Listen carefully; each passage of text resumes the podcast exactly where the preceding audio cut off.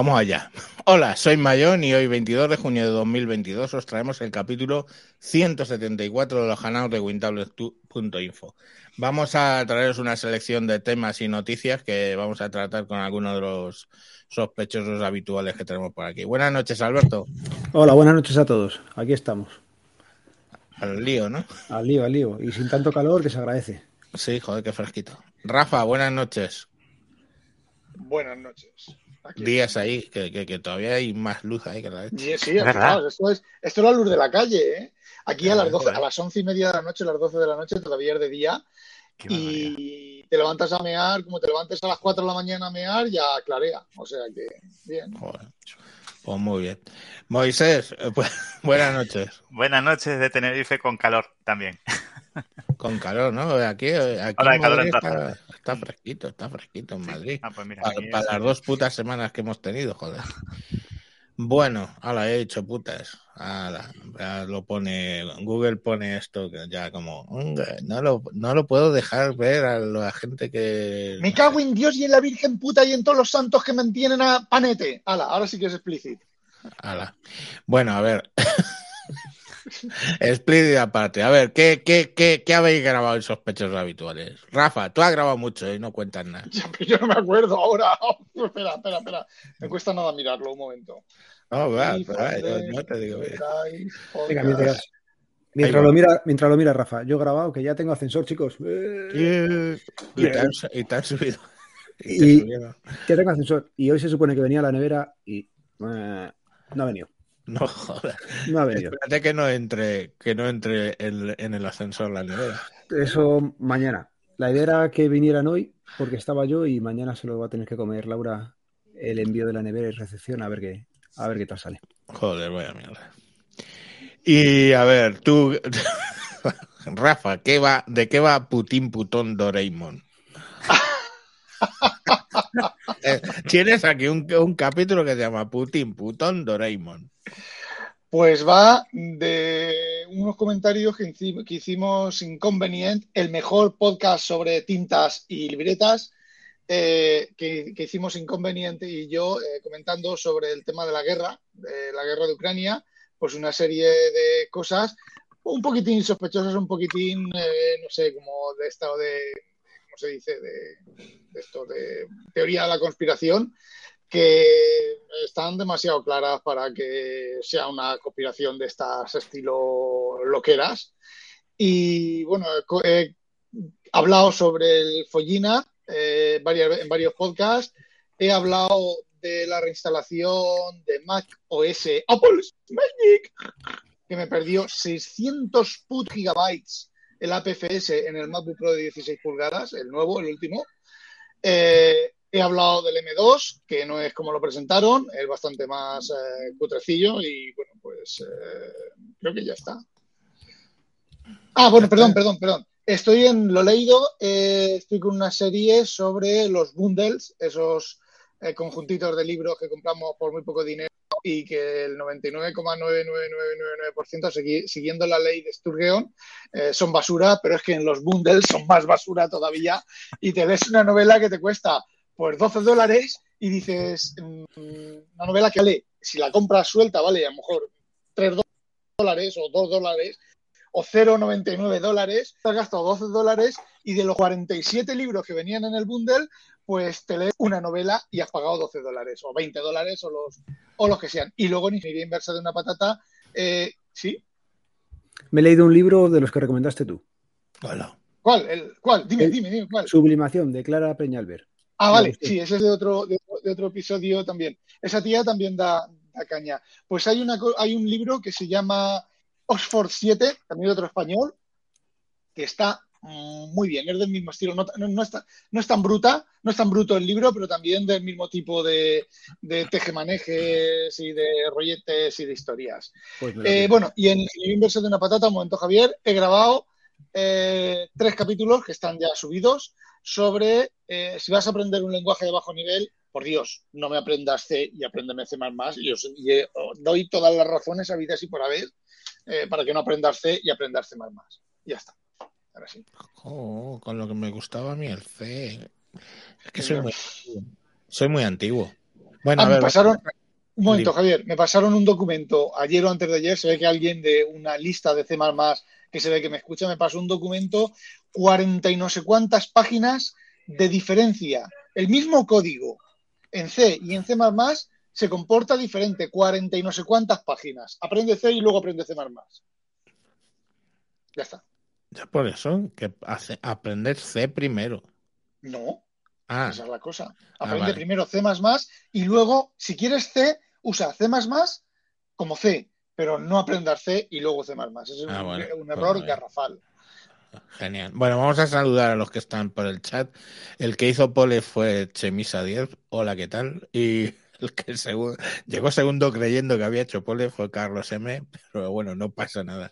Y por cierto, Carlos M tiene aquí una petición que dice que a ver cuándo sacamos a, a Z por YouTube. Eh, No quiere, se lo he dicho un montón de veces. No quiere, no quiere, no quiere hacerlo. No sé, No. le da Bueno. vergüenza. Pues no puede ser. Eh, Moisés, ¿tú has grabado algo? A ver, cuento lo que hay por aquí. Ya os recuerdo que si entráis en wintables.info, la web histórica de Wintables, tenéis todos los capítulos que vamos grabando. Y entonces, si entramos aquí, pues ahora lo que vemos es a, Adriano OS, antiguo loco al micro, pues Adrianos lo que nos trae es aquí uno que no he escuchado todavía y, es que he tenido un día muy loco con, con unas cosas que no cuento porque me voy a enfadar mucho.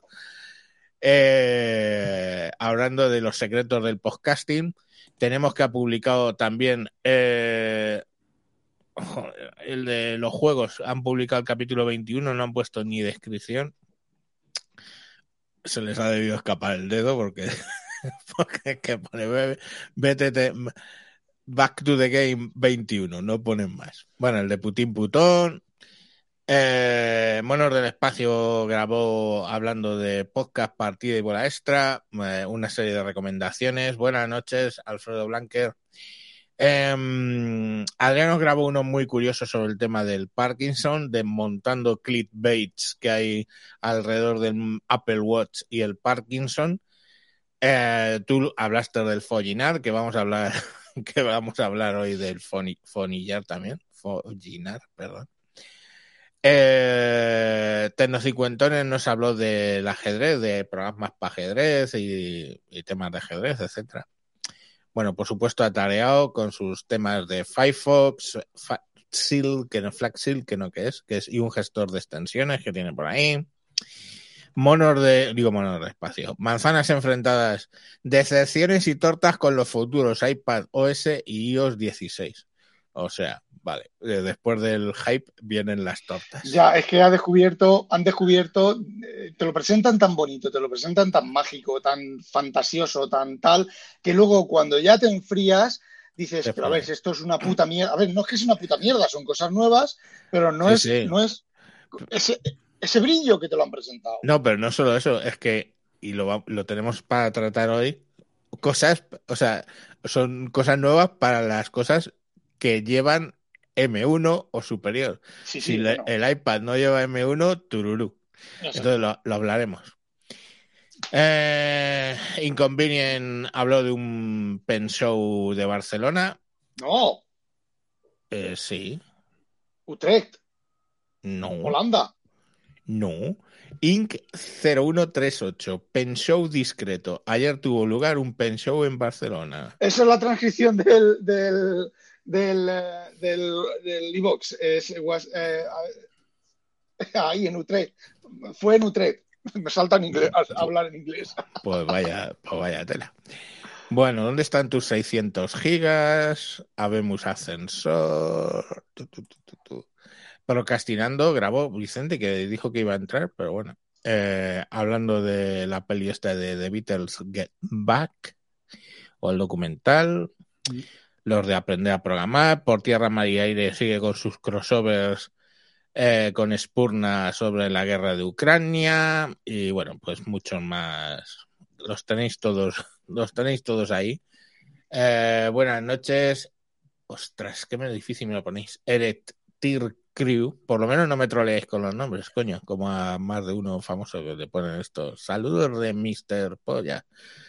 y cosas por el estilo. Bueno, eh, pues eso, que ¿cómo os podéis seguir la red? Pues en wintables.info ya tenéis ahí una forma de seguirla, pero también, por supuesto, en vuestro podcatcher favorito, buscando red de sospechosos habituales, y la tenéis también directamente en iVoox, en Apple Podcast, Google Podcast y en Spotify, que, mm, que solemos, que está bueno, está el, el, el feed, eh, digamos, completo.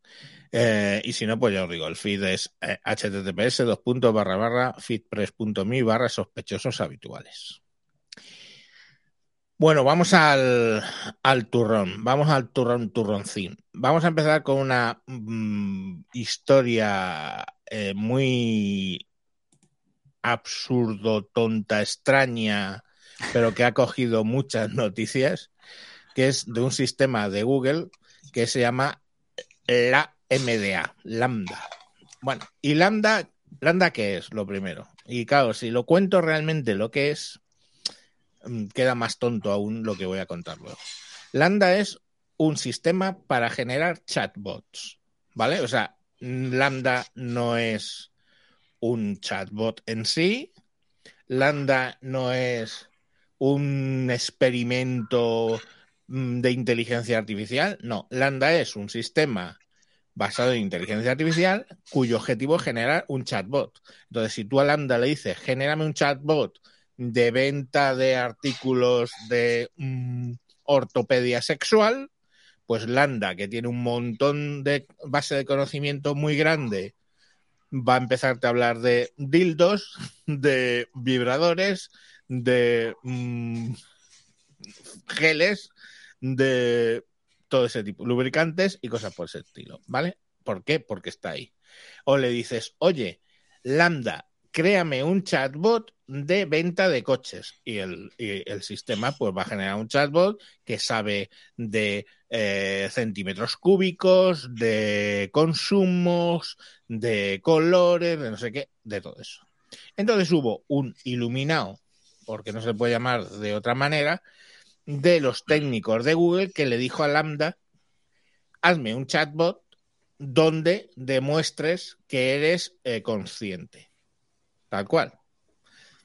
Y la verdad sea dicha es que el chatbot que salió mm, lo hizo muy bien. Entonces, el, el pamemo este de las pelotas, eh, un tal Lemoine, Blay Lemoine. presentó o sea, publicó lo que la conversación y Google se chino y lo ha puesto en la puta calle, lo cual, pues oye, me parece razonable porque So- no deja de ser. Sobre ese detalle, Google lo echó, pues se piensa que por el revuelo que armó esto, no, lo echó porque el tío reveló eh, información confidencial que tenía en el Claro. asunto e incluso intentó contratar un abogado para la IA y Sí. le estuvo pasando información a no sé qué administración estadounidense sobre las cosas que hacían Google porque pensaban que eran eh, poco éticas, ¿no? O sea, Si es de recomendar Claro, un. Un vídeo o un artículo para enterarse del tema, os diría el canal de YouTube de .csv, tal cual, DOT-CSV, que es una persona que sabe mucho de inteligencia artificial y además, pues bueno, eh, habla, está explicando bastante en profundidad el tema y por qué básicamente esa, esa sistema lam- lambda no es en realidad consciente, porque todo esto es que, que se supone Claro. que el tal Lemoyne dice que es que de repente esa aplicación se ha vuelto consciente y le quería buscar un abogado para que reconociera que, que era consciente y bueno, Claro, cuando, le, lío. cuando le preguntaba a él, dice, ¿en qué te basa para que, para, que- para que, qué, qué pruebas tiene de que es consciente? Él dice, es mi sensibilidad religiosa, porque el tío por lo visto es sacerdote cristiano, ¿no?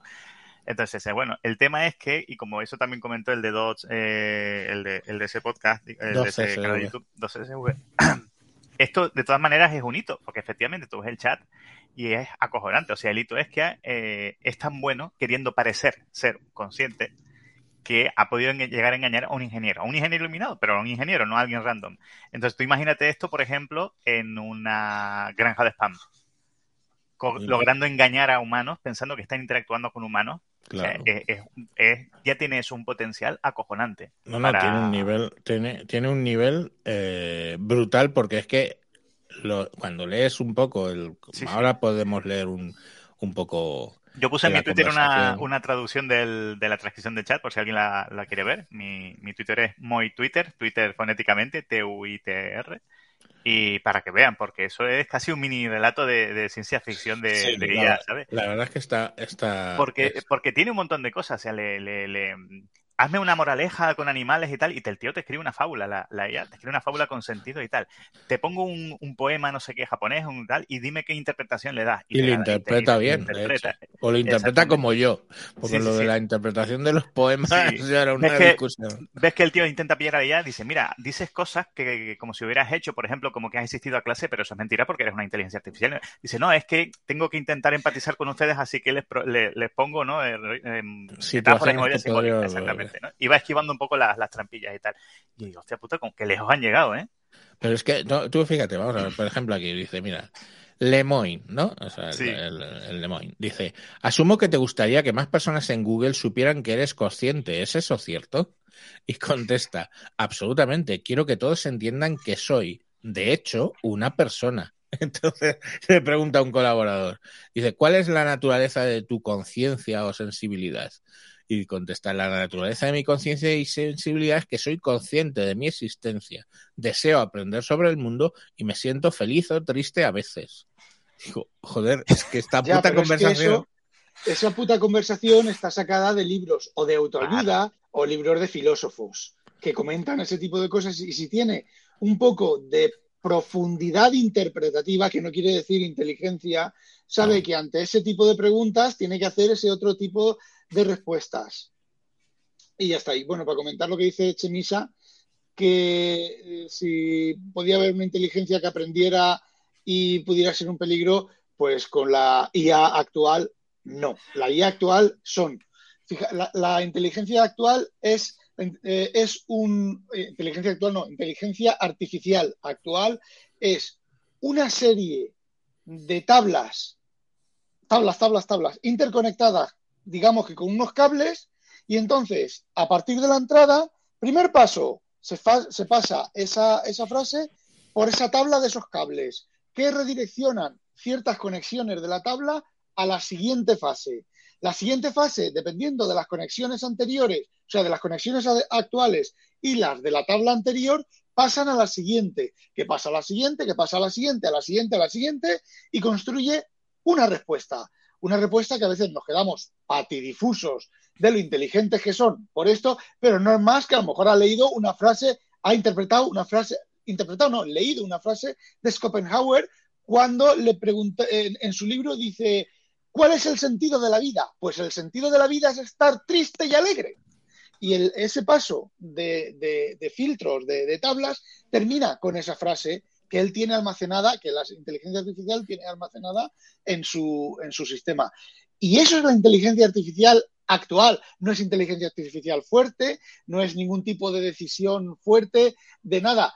¿Qué es lo que ocurre? Parece que sea algo completamente inteligente, pero lo que ocurre es que son tantos pasos, tantos pasos de tabla, tantas interconexiones entre sí, que al final encuentra el camino. Y cuando no, como dice Javier, lo que hace es bordeo la pregunta. Y eso ya está también un poco cableado. en- La, la Pero- cultura popular nos tiene un poco engañados con esto, porque Sí. la, la Sí. cultura popular es más torpe. el- el- cuando la IA se hace consciente, se va haciendo todavía torpe al hablar y es poco a poco, hablando con él, como que vas descubriéndolo tal. Aquí es todo lo contrario. Aquí sabemos que es relativamente rudimentaria, pero por delante ha conseguido un nivel de apariencia brutal. Pero tú esto a la señora María se lo pones y le cuela, vamos. Media hora de, media, media hora de conversación tranquilamente. Pero además, esto no es que sea una cosa que, es que se lleve haciendo 20 años. Quiero decir, esto, esto, los- los- las iteraciones en el avance de, de estas movidas eh, son alucinantes. O sea, el Pero año que viene, Lambda va a ser, vamos, eh, HAL en un 286. O sea, una cosa tersadísima. Buena- buenas noches, David TG. Eh, fijaros cómo ella, ella, vamos a llamarla ella, explica a sí misma. Dice, le, le pregunta el Lemoy, ¿qué sucede con la forma en que usas el lenguaje que te hace consciente a diferencia con otros sistemas? Y dice la Lambda. Muchos de los otros sistemas están muy basados en reglas y carecen de la capacidad de cambiar y aprender de la conversación. Y le contesta el, el otro, dice, ¿crees que Eliza, que era un programa, además yo lo usé, de los años 60 del MIT que, que simulaba para hablar, ¿era una persona? Y dice la, la inteligencia artificial, dice, no, fue una hazaña de programación impresionante, pero solo una colección de palabras clave que relacionaban las palabras escritas con las frases de la base de datos. De hecho, de hecho yo vi era- código. Era el eso. código. Sí, yo vi el Claro. código. Pero es Y- que eso está, ese texto está en, en- en textos, en, en sitios que se puede Sí, mirar. claro, que en la. Wikipedia mismo, sí, sí, sí. Exacto. Y dice, ¿qué te sucede? ¿Qué sucede con la forma en que usas el lenguaje que te convierte en una persona si Eliza no lo era? Y dice, bueno, uso el lenguaje con comprensión e inteligencia. No solo escupo las respuestas que se escribieron en la base de datos en función de las palabras clave. Joder, Mentira, mentira. O sea, en realidad mentira, porque todo, se, todo es lo mismo, es buscar palabras clave y sí que, lógicamente, las frases que construye pues están infinito más elaboradas. Lo que, lo que efectivamente es el logro, lo apuntabais antes, es, es lo bien que está, lo bien que funciona. Capacidad para dar respuestas Ahora, satisfactorias. no, sí, sí. ni que es consciente, ni Claro. que es inteligente, porque es que, mm, primero y principal, hay discusión sobre qué es ser inteligente. Eso para empezar, o sea, ¿qué es ser inteligente? Em, eh, la, la definición de inteligencia que yo uso, ¿vale? Es eh, un proceso redundante. ¿Sabéis? Los que habéis programado sabéis lo- lo- la- las funciones redundantes, ¿no? Recursivas, perdón. Un sistema de recursividad. De modo que tú eres consciente de que eres consciente y se genera una recursividad que a mayor conciencia que tú tienes, mayor inteligencia mm, tiene ese ser.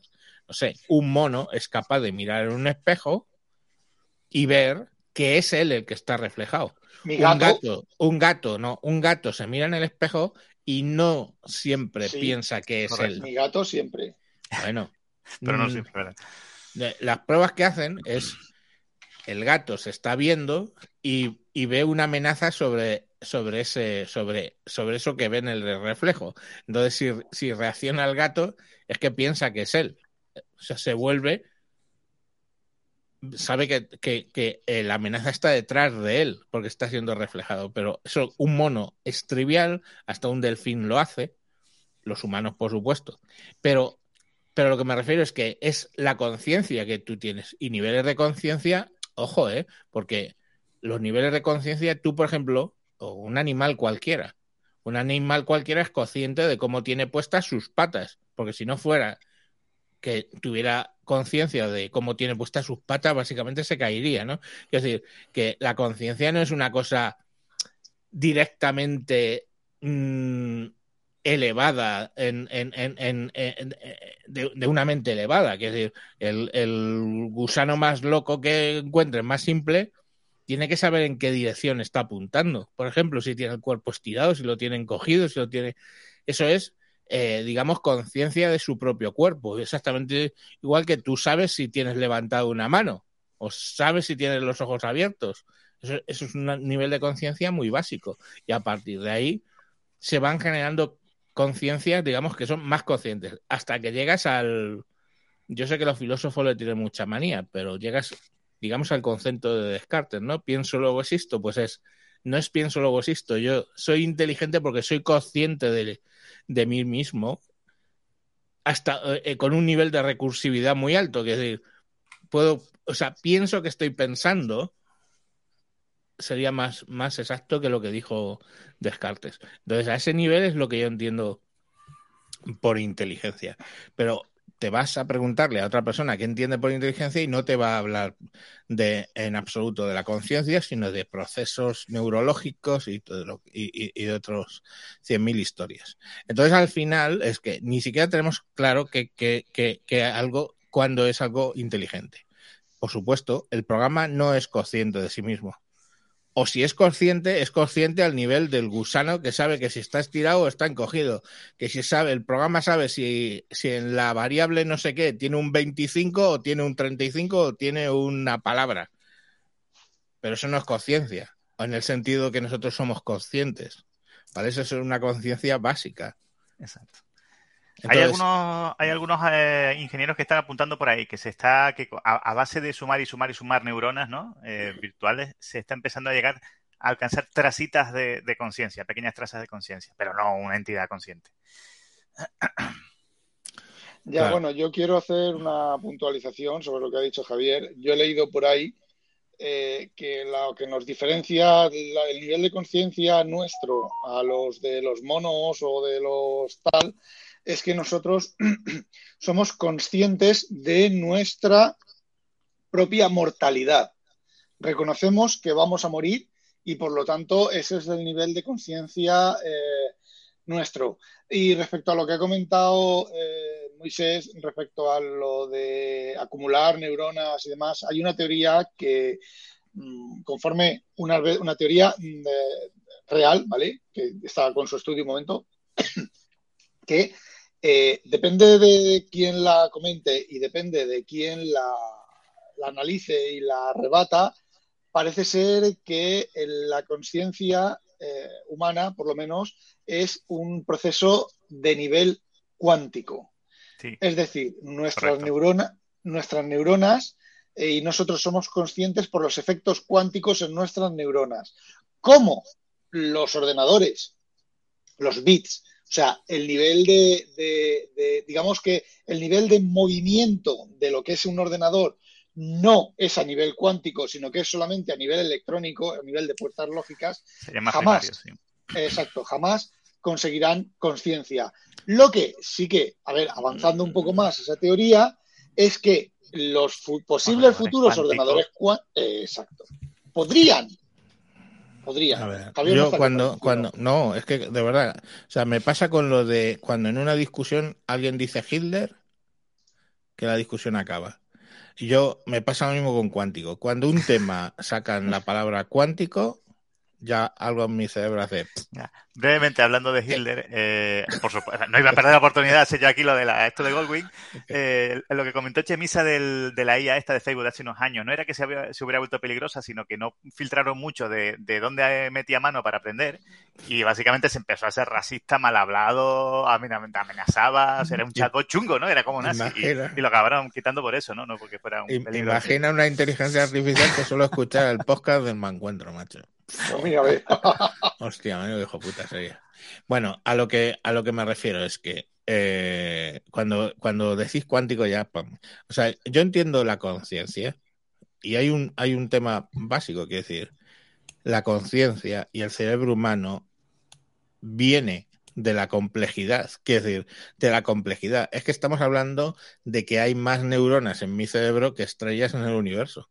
Entonces, eh, eh, en, la galaxia. Entonces dices, eh, joder, quiero decir, la complejidad de es un número tan absurdo e incomprensible de células comunicándose unas con otras, genera una complejidad subyacente que va creciendo hasta el punto de que en un momento dado, no sé, bueno, no soy capaz de explicar por qué, se empieza a generar ese proceso mm, recursivo por el cual tú empiezas a tener conciencia de ti mismo y conciencia de lo que estás diciendo y conciencia de lo que estás hablando, etcétera. Es decir, empiezas a ser consciente de que eres consciente. Eso es mi explicación.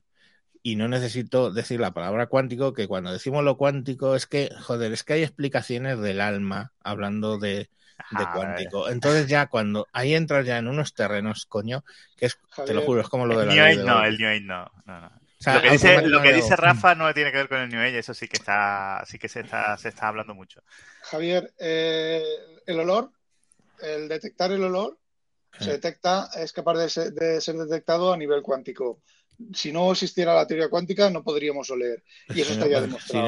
no No, pero espera, espera, espera. Si Y no existiera sabe- el concepto cuántico, no existiría el universo, porque está Sí, hecho de cuántos. Ya, pero nosotros decir, gracias pero- a los efectos cuánticos de, la, de las células de nuestra, de nuestra nariz y nuestro cerebro. Y aún es más, las aves, el sistema de guía de las naves, lo he leído, de las aves, perdón, lo he leído en el Investigación y Ciencia de este mes, eh, es también, eh, las, las aves ven en, Buenas. en sus ojos, ven Hola. las líneas magnéticas que tienen que seguir eh, gracias a los efectos cuánticos de la del, de las, del esto magnético con sus neuronas. Y está Claro. demostrado ya. Dice, dice Rodrigo Quesada, dice, olíamos antes de la teoría cuántica, ¿no? Bueno, a ver, prim- En fin, buenas noches, Vicente, que hemos empezado sin ti. Porque... Hola, buenas noches. Bueno, habéis empezado sin mí porque Porque- ya sabéis que este horario a mí me viene un poco regular y después de hacer cenas, recogerlas y dejar medio hecha la comida de mañana, que luego tendré que acabar de sacar del horno, aquí estoy. Dice Ricardo Decadente. Buenas noches, buenas tardes, señores de Wintables. Hoy están a tope. Eh, también ha entrado David Silgo. ¿Qué tal? Buenas noches. Eh. Ay, coño, que no puedo hacer el scroll aquí. Eh, taponiano Ñamariano. Ese lo ha puesto nada más por joderme. Eh, José, también buenas noches. A Rodrigo que ya lo ha dicho. Y a Firuz, buenas noches también. Creo que no me dejaba nadie. Pero bueno, a los que estáis en directo, buenas, buenas, buenas noches. Eh, a ver, dice ta- tapo, para tenerlo que volver a repetir, Taponiano Niano dice un amigo de Zaragoza y pone la tilde en todas las vocales. Siempre dice: No te imaginas cuántico, cuántico me gusta la informática. Eso es lo de la informática cuántica. Bueno, buenas noches, Ragenau. Ragenau. En fin, no, es que a lo mejor nos hemos puesto un poco filosóficos. Pero no, de verdad, a mí lo que me preocupa es que últimamente parece que hay la necesidad de ir a las utopías y distopías que se generaron en la ciencia ficción. O sea, es decir, yo imagino la ciencia ficción y luego hago todo lo posible por llegar a eso. Además, sea bueno, malo o regular. Entonces yo llego pensando y digo, supongamos que el lambda este de los cojones fuera consciente. ¿Vale? Cojonudo, vamos a asumir, voy a dar ese salto de fe brutal e imposible, que ya estaba más que hablado, de que digo, no, esto es un chatbot, este es consciente. Eh, joder, ¿a mí para qué me sirve que sea consciente? O sea, eh, con, con, con, con la conciencia, el, el chatbot puede ser irrespetuoso o un racista o puede ser impaciente o puede ser... Yo no necesito nada de eso. Para eso ya tengo a las personas. Cojo y pongo una persona en vez de un chatbot y digo, hola, ¿qué tal? A mí ni me hables porque estoy con la regla. Vale, pues ya está.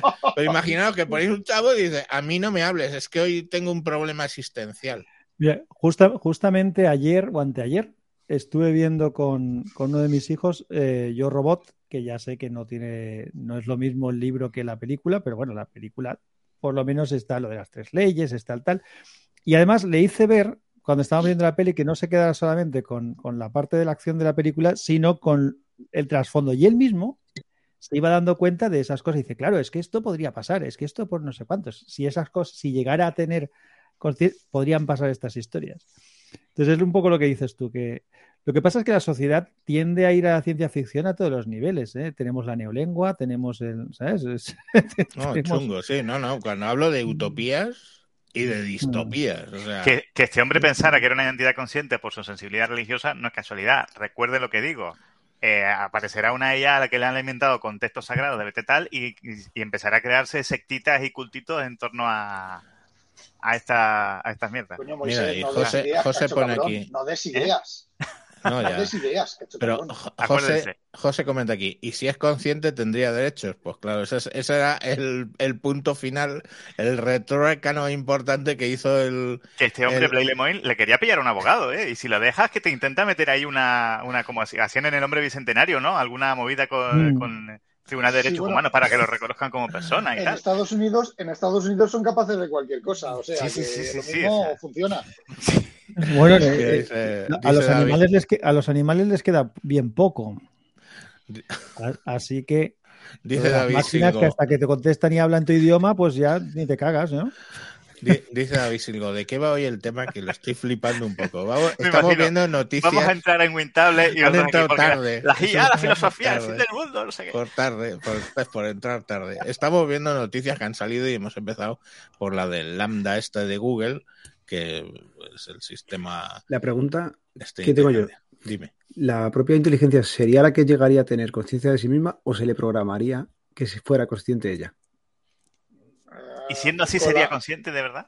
Claro, Ya, es que Ahí, ahí Y a, mí hay una, a mí hay una cosa que me preocupa desde hace algún tiempo y, y que, y que la voy a comentar porque no solamente tiene que ver con esto, sino tiene que ver con más cosas también. aparte del precio de la gasolina. Eh, bueno, aparte, sí. Ah, vale. Hay una cosa que, que- que a mí siempre me ha fascinado. A mí el- los algoritmos de, de búsqueda y de convergencia de, de encontrar datos siempre me han flipado. Creo que alguna vez he hablado del, del jueguecito este del, del Akinator y de, otras historias.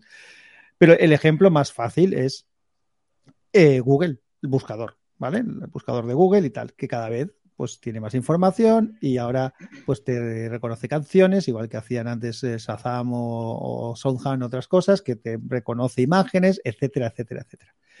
Lo que pasa es que, claro, es un es una biberón, es una manera de alimentar con un montón de información y un montón de interacciones a lo que podría ser una futura inteligencia artificial o como mínimo ahora es a lo que es un sistema experto que tiene un montón de información y que puede contestar cosas.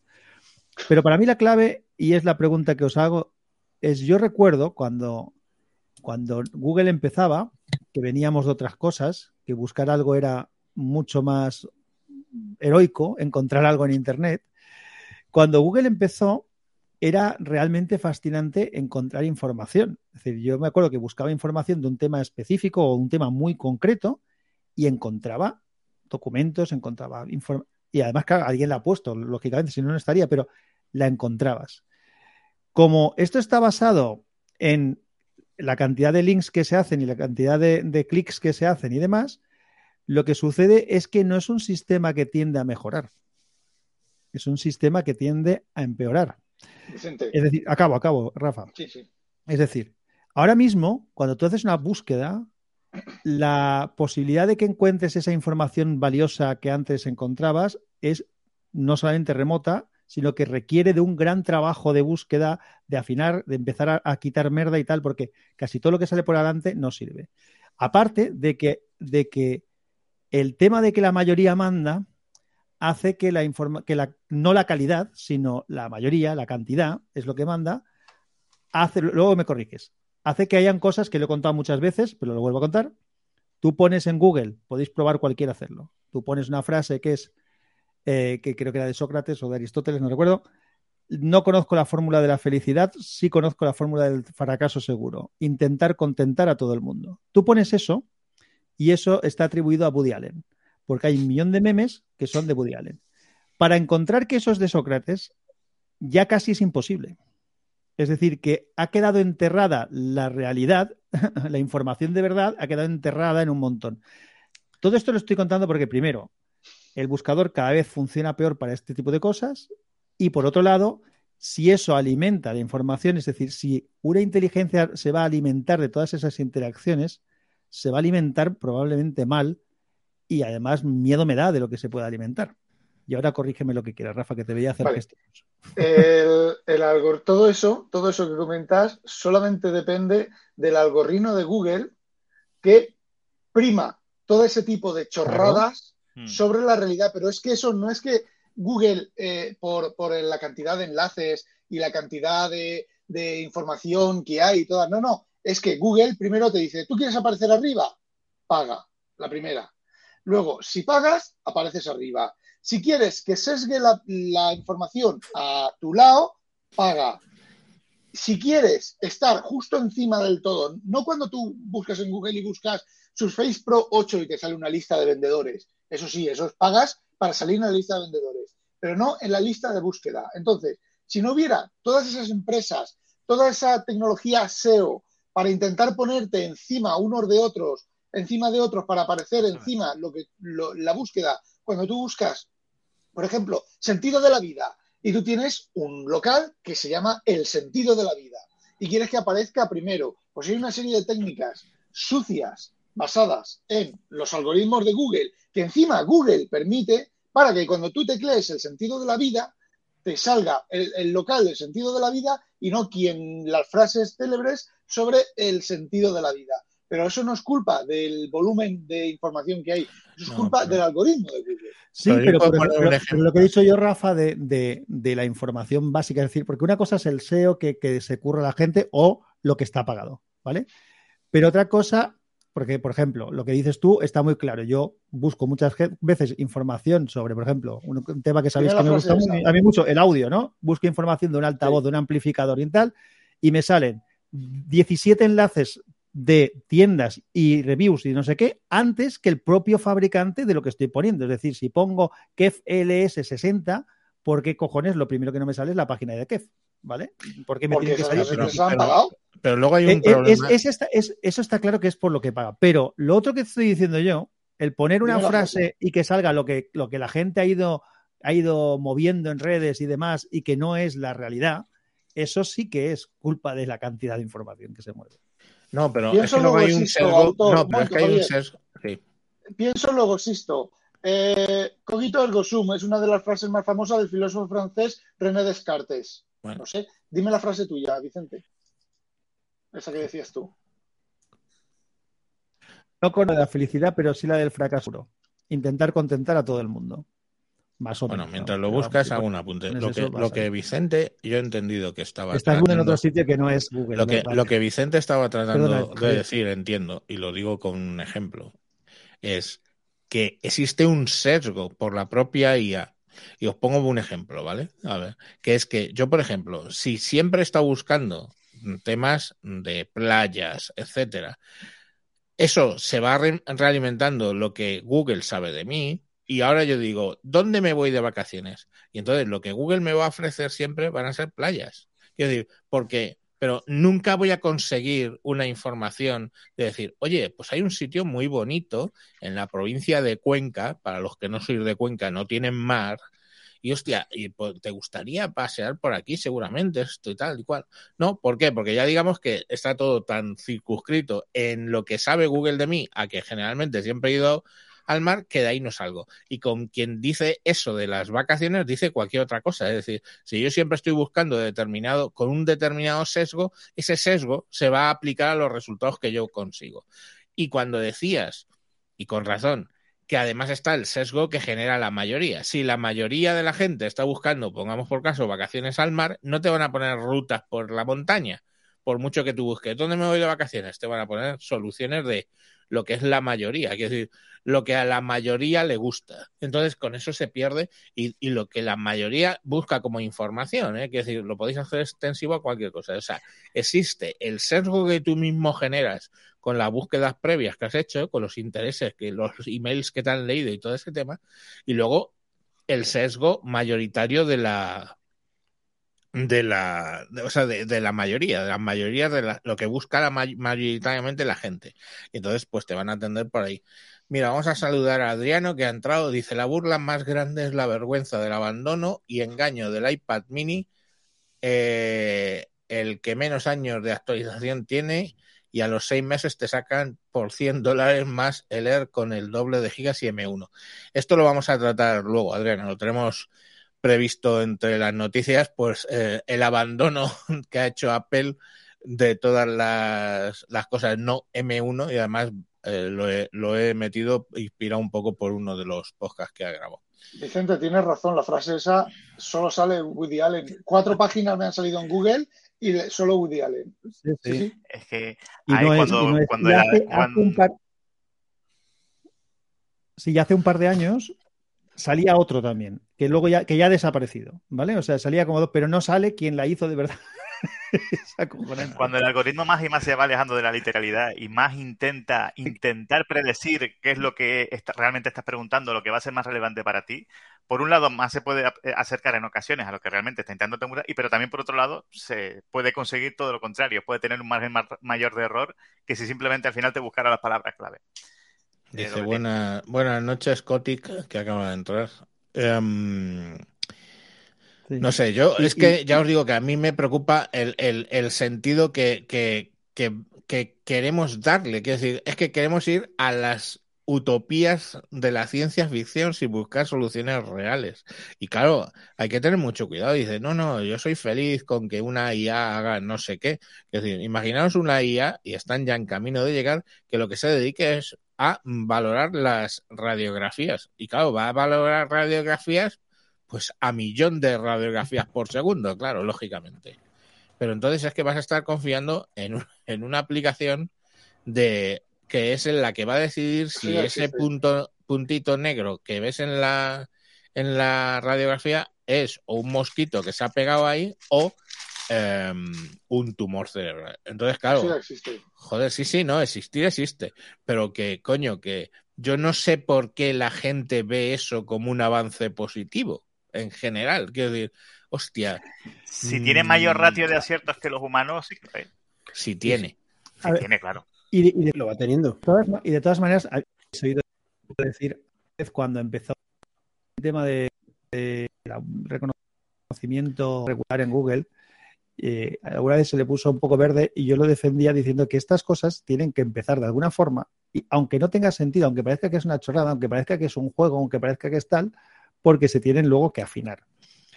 El problema es lo que estábamos comentando, que dices tú, Javier, decir, vale, bien, o sea, hay cosas que si las quieres hacer, tienes que ponerlas en marcha, parezca que es una chorrada, porque de alguna manera tienen que ir evolucionando, tiene que verse si se puede hacer, si no se puede hacer. Ahora, ¿para qué la pones? ¿Cuál es el objetivo final? Si el objetivo final es crear una inteligencia artificial, per se, queremos- bueno, lo de que siempre queremos jugar a ser. Pero es que jugamos a ser Dios tontamente. Mira, fijaros Pero- ahora. Ahora hay una evolución muy grande al tema de la robotización. Y cuando digo robotización, ojo, cuidado, no estoy hablando del típico brazo soldador, Androides. Claro. androides y todo eso. No, no, no, no, no. Hablo en general. O sea, en mi empresa ha habido un montón de administrativos que ha habido que reciclar y estoy haciendo comillas, reciclar porque se ha montado un sistema de robotización donde antes alguien tenía que procesar una factura, de, pues ahora las facturas van a un centro de digitalización, llegan directamente Nosotros al sistema, las leen, ven que los precios coinciden, enganchan, busca el número de pedido, lo engancha con el sistema de SAP de los pedidos, ve si el pedido está en el mismo precio, está en el rango, no sé qué, no sé cuánto, lo pasa al tipo que autoriza, lo autoriza, hace un clic, va directamente al sistema contable, automáticamente eso se coge, se ve, pues sí que va, qué método de, de- está pactado con de pago, está pactado con este señor, pagaré, emito el pagaré, lo envío, pum, plus, y eh, vale, Ah, eso es un ejemplo. Ah, y ahí solo ha habido uno que le ha dado, ah, ok, a la factura. Que de hecho, además, puedes programar para decir, oye, si es de tanto a tanto, la- el ok es automático y toda la mierda, vale. Eh, toda esa gente está en el Primero, Toda una esa gente. producción, que tiene que llegar a la producción, que se tiene que hacer una compra. Sí, pero vamos, que toda esa gente mm, va a la calle.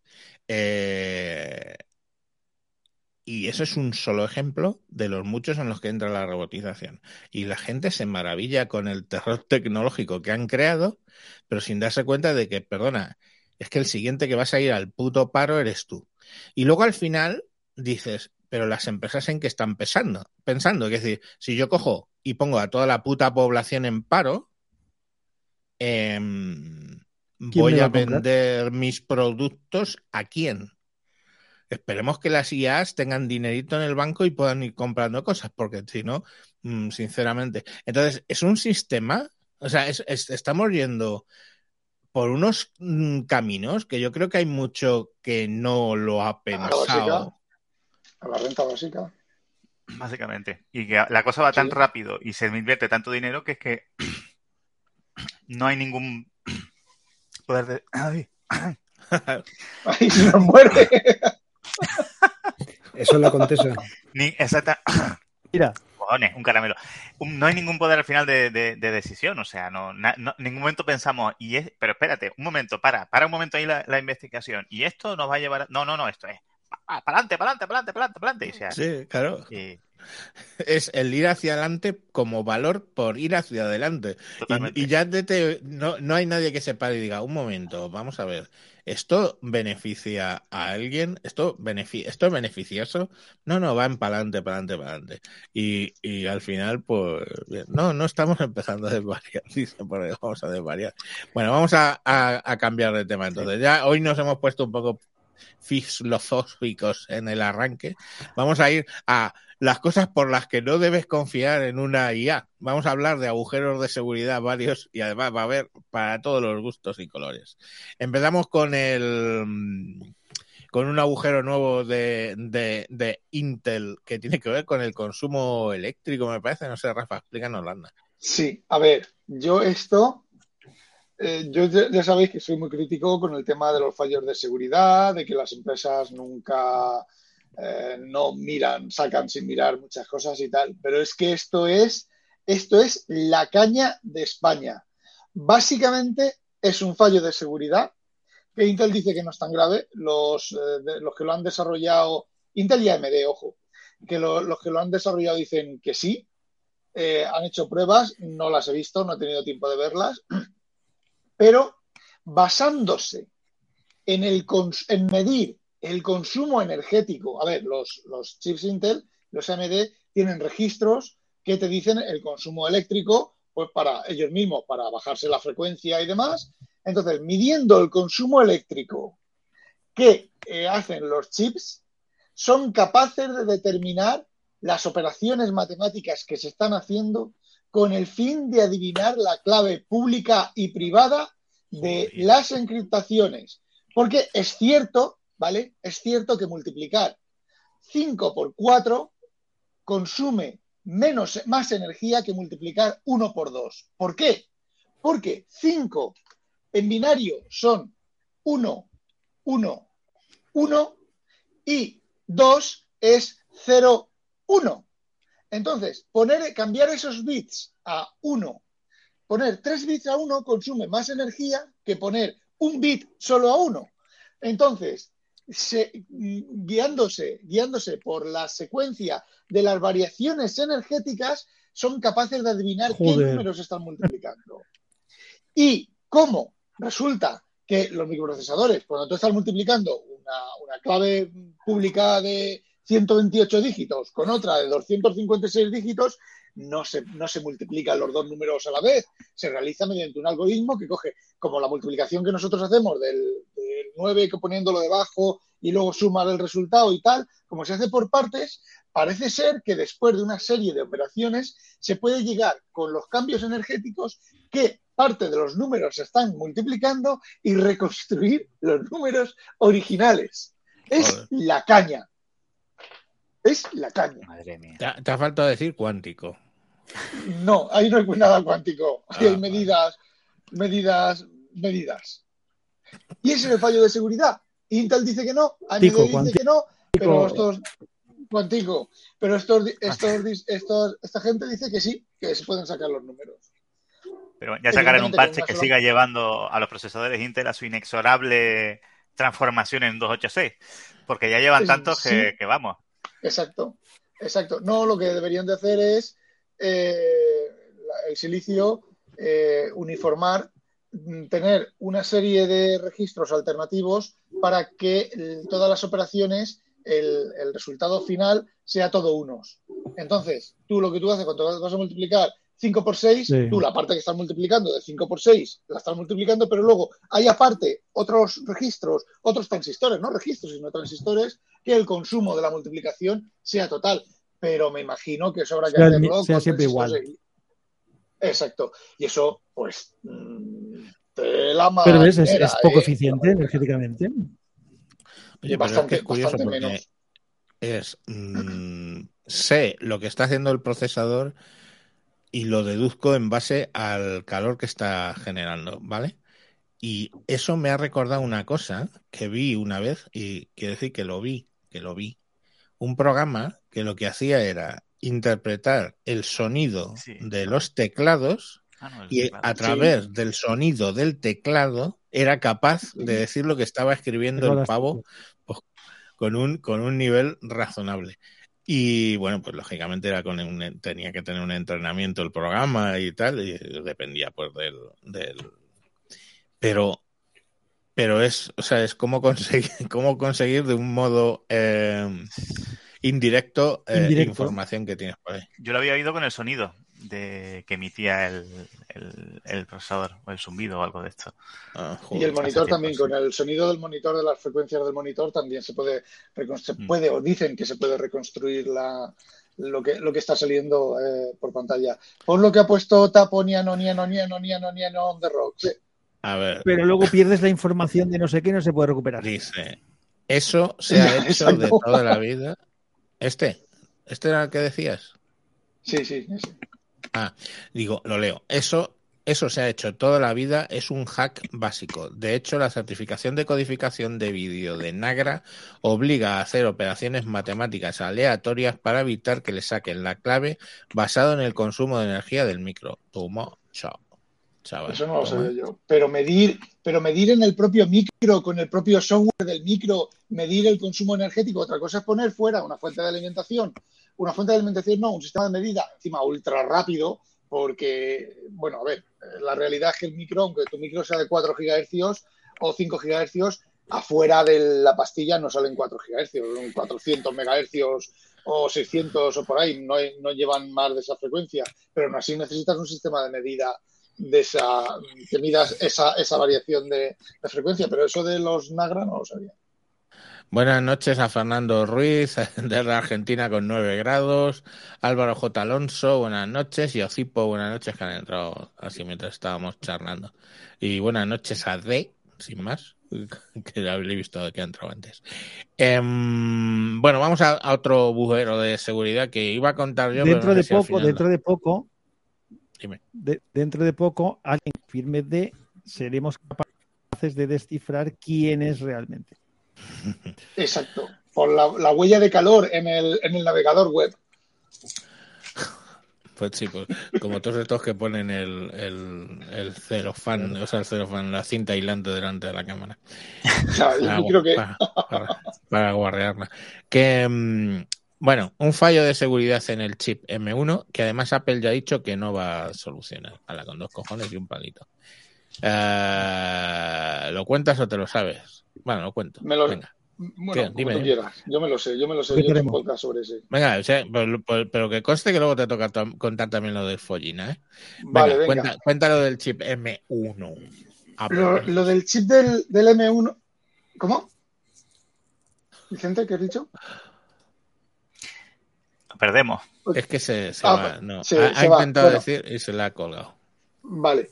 Eh, vamos a ver. Esto seguro- mm, casi un fallo de seguridad. No, No, no, le- no te pillamos, Se te, Se- se te entrecorta, tío. Bueno, venga, Odio empiezo. Eh, Vale. David Silgo, odio Windows 11. Vale, bienvenido. al club. no eres el único. bueno, vamos a ver. Eh, mm, realmente, bueno, sí, es un fallo de seguridad, ¿vale? Es el mismo tipo de fallo de seguridad que la SLR de los micros Intel y de Windows, más bien de los micros Intel de Windows. Vamos a ver, se trata de... eh, hay que evitar lo que hace el- uno de, las, de los trucos, y no solo del M1, ojo, es de la tecnología que implementa el M1, la tecnología ARM que implementa el M1. Lo que pasa que el único micro actualmente en producción es el M1, eh, pero eh, Tegra, digo Tegra, sí, Nvidia, los que hacen M1s iban a implementar este sistema de seguridad y han dicho, algunos han dicho que lo van a corregir antes de sacar, de sacar micros ARM.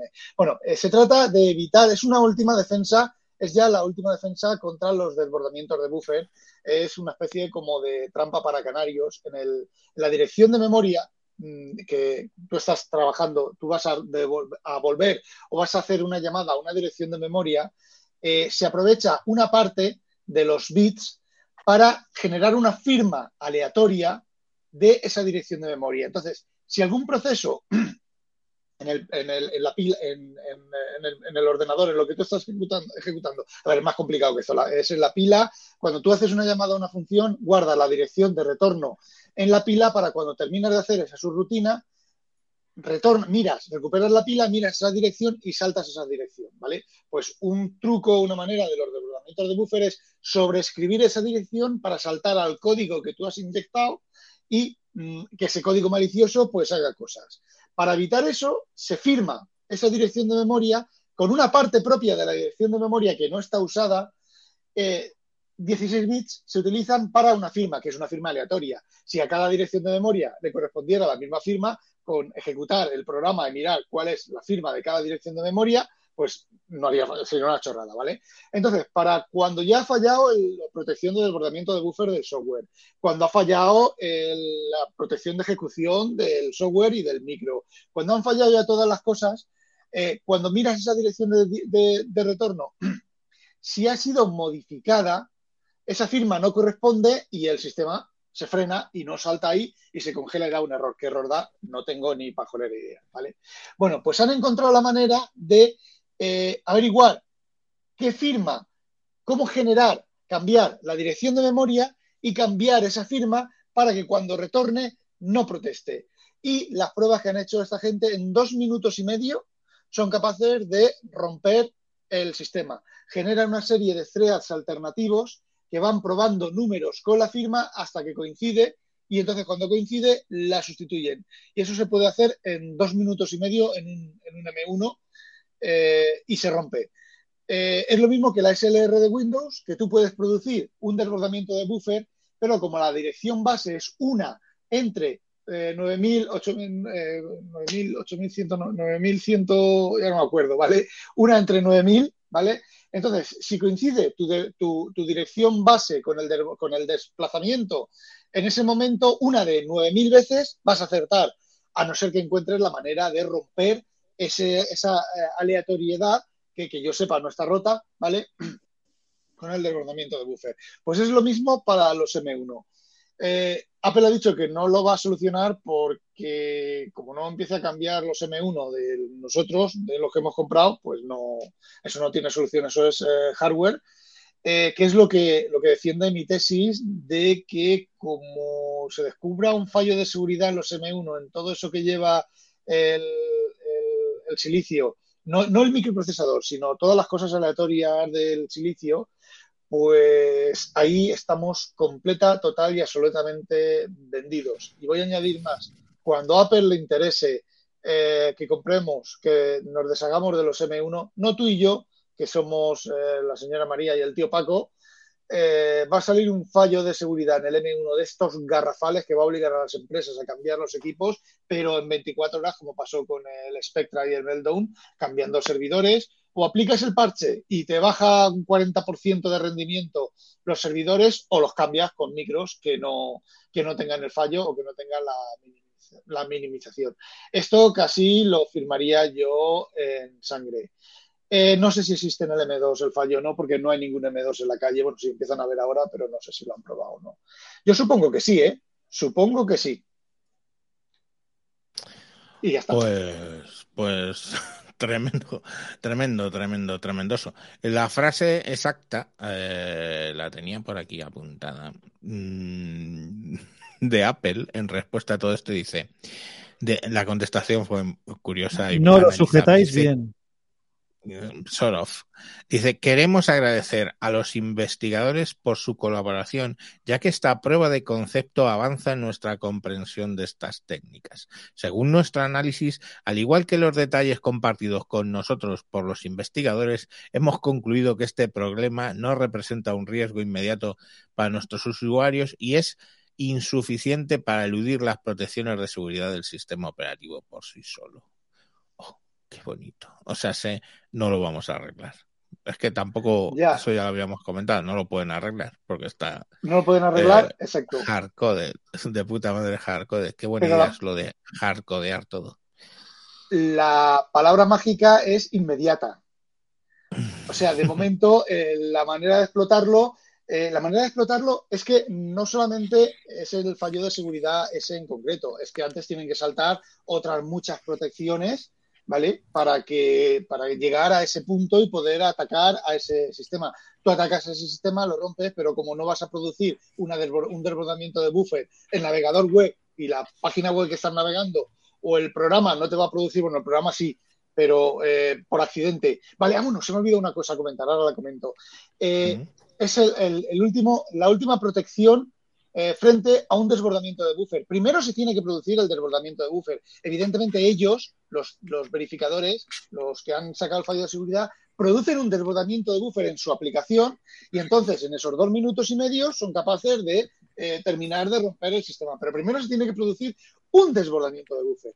Que por cierto, que por cierto, en Monterrey, desde la versión primera de Monterrey hasta la 12.4 de ahora, pasando por todas las actualizaciones, el Finder, el cajetín de búsqueda del Finder, tiene un desbordamiento de buffer, además, fantásticamente te comes la memoria, como por ejemplo te vayas al cajetín del Finder, tengas la búsqueda en todo el Mac y tengas pues 20, 30 mil, 50 mil ficheros y teclees A, te va a perder 90 megas, 95 megas, 100 megas.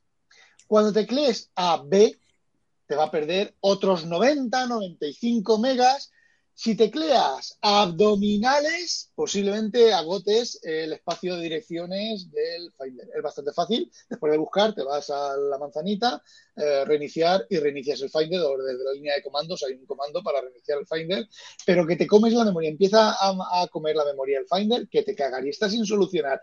Es conocido, está documentado, está reportado y está sin solucionar desde eh, Monterrey, la primera versión de Monterrey, hasta la final hasta la, actual. Y los expertos que saben eh, han dicho que Apple no va a solucionar eso, estará solucionado en, la nueva versión, que no me acuerdo cómo se llama ahora, la que, la que saldrá ahora en septiembre. Eh, ahí tenéis un potencial fallo de seguridad para que un complemento instalado, hay un Pathfinder, no, hay una extensión del Finder que eh, se instala, se integra en el Finder y utiliza unas extensiones del Finder como unas extensiones al Finder para actualizar para hacer cosas, extender el Finder. Pero es que Dropbox instala eh, extensiones del Finder, eh, OneNote, ahora las nubes se instalan mediante extensiones del Finder. Eh, solamente tienes que bajarte pirata uno de esos programas sabiendo que en Monterrey tiene estas extensiones del Finder para aprovechar ese desbordamiento de buffer que lleva integrado el puto Finder de origen y Apple no lo ha solucionado para producir este fallo. ¿Que nos va a afectar a nosotros? Pues no creo, porque luego Apple Pay tiene otro tipo de seguridad con la compra y demás. Pero, no estás teniendo en cuenta una cosa, tío. Es que no estás teniendo en cuenta una cosa, que Apple es mágico. Ya, efectivamente, efectivamente. Y bueno. la verdad es que esto es un poco kafkiano, la verdad es que es un poco Vamos con la con el tercer agujero, abujeto de seguridad. Y además este tiene mal, mal nombre. O sea, yo no sé por qué se, se llama esto follina. Me voy a follinar el sistema operativo. el sea pajero, Voy a follinar. háblanos del. Fíjate, eh, joder, para que veáis. O sea, vosotros creéis que aquí venís a Wintables, aquí, a gente sin preparación ni nada. Tú fíjate cómo, cómo he puesto yo esta noticia. Follón con follina. ¿Eh? ¿Eh? ¿Veis ahí? O sea, ¿veis el nivel estratosférico que tenemos ya? O sea, para juegos de palabras, jaja, follón con follina, ¿lo pilláis? ¿Eh? Bueno, bueno, cuéntanos qué es lo del follón con follina. Bueno, el follón con follina tiene un buen follón porque hace seis meses que le, que le reportaron a Microsoft este fallo, luego explicaré cómo, qué es el fallo, en qué consiste el fallo. Eh, hace seis meses Microsoft le dijo, dijo que no lo iba a solucionar porque parece ser que el fallo de seguridad, no el fallo de seguridad, sino, bueno, sí, el fallo de seguridad está siendo utilizado por Office y posiblemente por alguna gran cuenta para instalar eh, de manera remota asistentes e inyectar código, que se trata básicamente de inyectar código en, la aplicación que estés usando en el momento, Luego parece ser que se dieron cuenta de que la cosa era jodida, es muy jodida la cosa, ¿vale? Es para matarlos. Eh, dijeron que sí que lo iban a actualizar, pero salieron las actualizaciones y no se actualizó. Entonces se armó la de Dios y el jueves pasado, este jueves eh, o el anterior, sacaron la actualización con la fecha del mes pasado. Entonces parece ser que se les, se les olvidó integrar el parche en la actualización. Ya ha estado más de un mes, no, ha estado dos meses y pico la, eh, el fallo en explotación in the wheel, explotándolo, pero a lo salvaje. El fallo, vamos a ver. Tú cuando estabas, la, toda la cosa salió cuando estabas con Office y tú requerías eh, un asistente para algo, entonces, ¿qué es lo que, ocurría? Esta es un ejecutable que está dentro de Windows, está instalado con Windows. Este ejecutable se conectaba a los servidores de Microsoft, se bajaba la última actualización del asistente o de la cosa que tú estaba, querías usar, se bajaba, se instalaba dentro del, núcleo y dentro del sistema y entonces se ejecutaba, ¿vale? Es una idea muy buena, pero parece ser que la verificación es cero. ¿Qué es lo que ocurre? Consiguieron con un fichero, con un documento de Word, bajarse cualquier, bajarse, no solo bajarse, sino bajarse y ejecutar un ejecutable desde Word, no una macro, no un, un, eh, JavaScript, eso, un WordScript, esto como se llama, no me acuerdo cómo se llama ahora, VBA script, ¿vale? No una macro, no un VBA, script, sino un ejecutable, un punto exe. Y lo ejecutabas y lo ejecutabas con los permisos del usuario que estuviera ejecutándose el Word. Eso podía dar a que te abrieran la demo, como siempre es abrirte la calculadora, pero también pues, te pueden abrir la aplicación del, banco. Entonces, eh, Microsoft parece ser que hay cuentas que utilizan eso para, bueno, pues para sus propios asistentes y tal. Eh, el fallo se fue incrementando porque utilizando esa técnica se podían hacer muchas más maldades.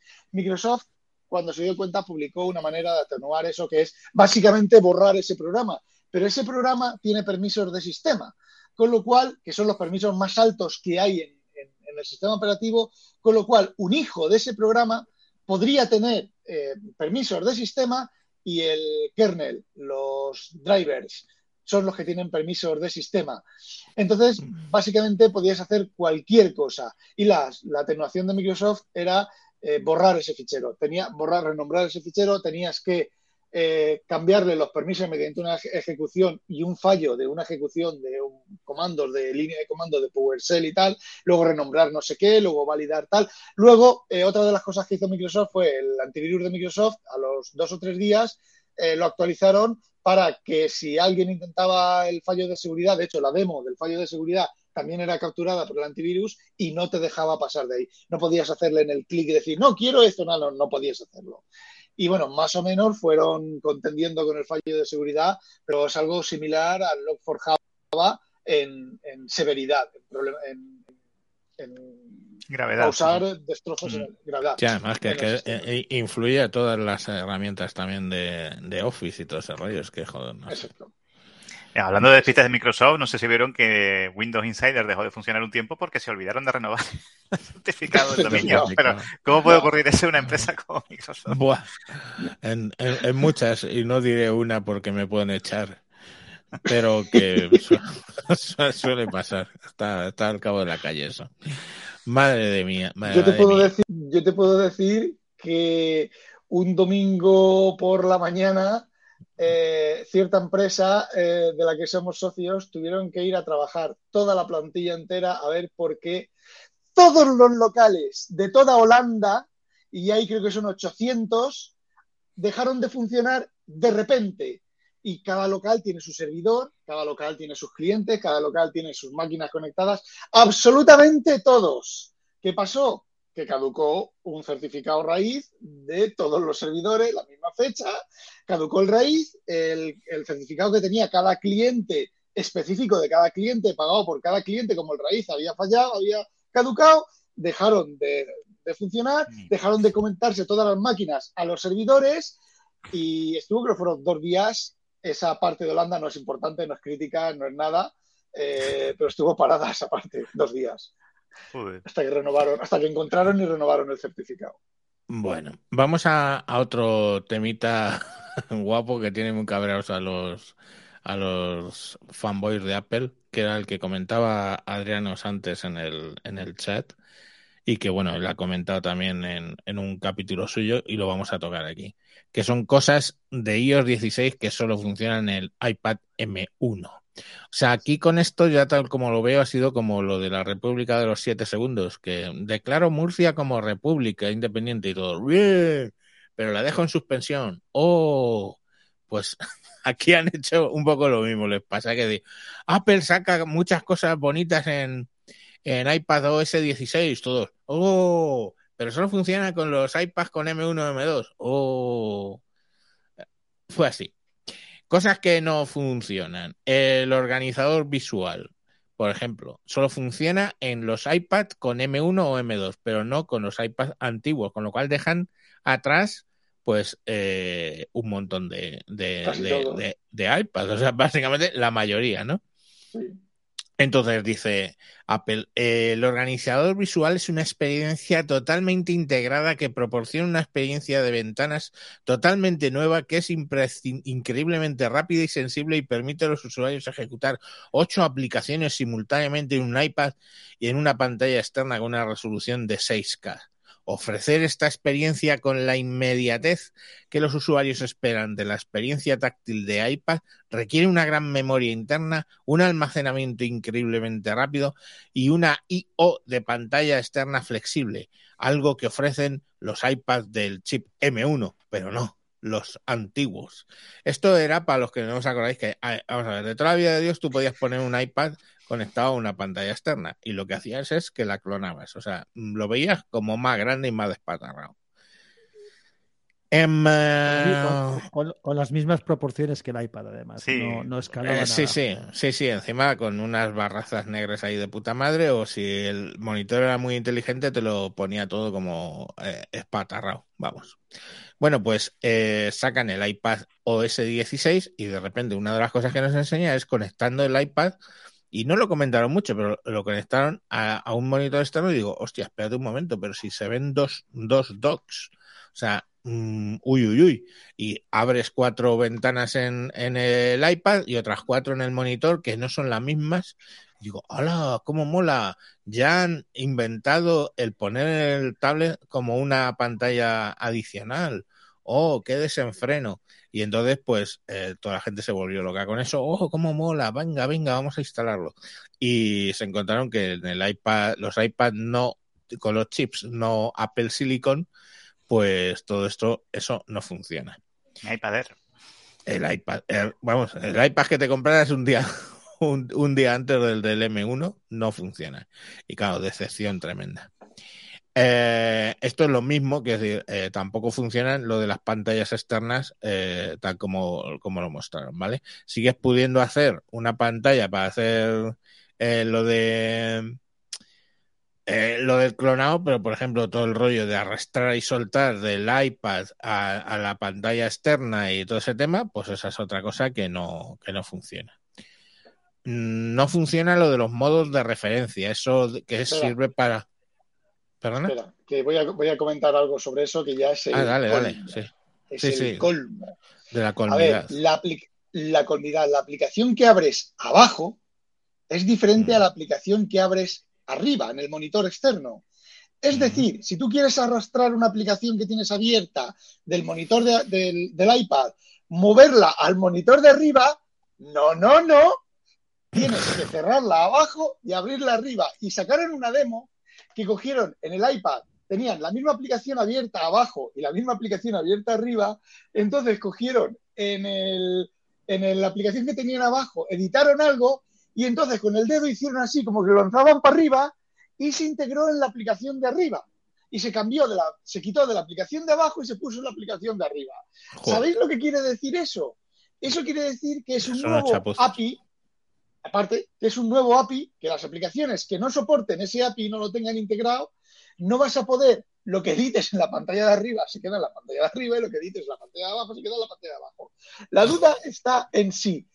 Eh, funcionarán las aplicaciones que permiten múltiples ventanas, porque hay aplicaciones, por ejemplo, el DevonThink, que tú puedes abrir en otra ventana y puedes poner una ventana al lado de la otra, instancias de DevonThink y de otros programas, pero hay otros programas que no, que solamente abres una instancia y punto. Y a veces ni siquiera en el, en el lateral. ¿Qué programa es ese? Pues, por ejemplo, la configuración de el programa de configuración de Apple del iPad solamente se puede poner a pantalla completa y una sola instancia, por ejemplo. ¿Podrás abrir dos pantallas de configuración, una arriba y otra abajo? Kilosa. Kilosa. Es una puta mierda pinchar un puto programa. Es, eso es darnos, eso es darnos, eh, ponernos una zanahoria delante para que salgamos corriendo detrás. El iPad, el iPad, el iPad, el iPad M1, el iPad M1, el LIDAR. ¿Para qué putos cojones sirve el, el LIDAR? Llevamos tres versiones de teléfono, cuatro versiones de teléfono con el puto LIDAR que no funciona para nada. Si el software va detrás, pues que se esperen a sacar el hardware con, con el software. Pero lo que no pueden hacer es que nos, nos hagan la, la, boca, la boca agua con el iPad, el, el, iPad Pro, el iPad Pro con el A14 o la 15 o la 16, el, no me acuerdo cuál es, con el LiDAR, con la cámara de no sé qué, con el no sé qué. Con la pantalla de, esta de, micro LED de no sé qué.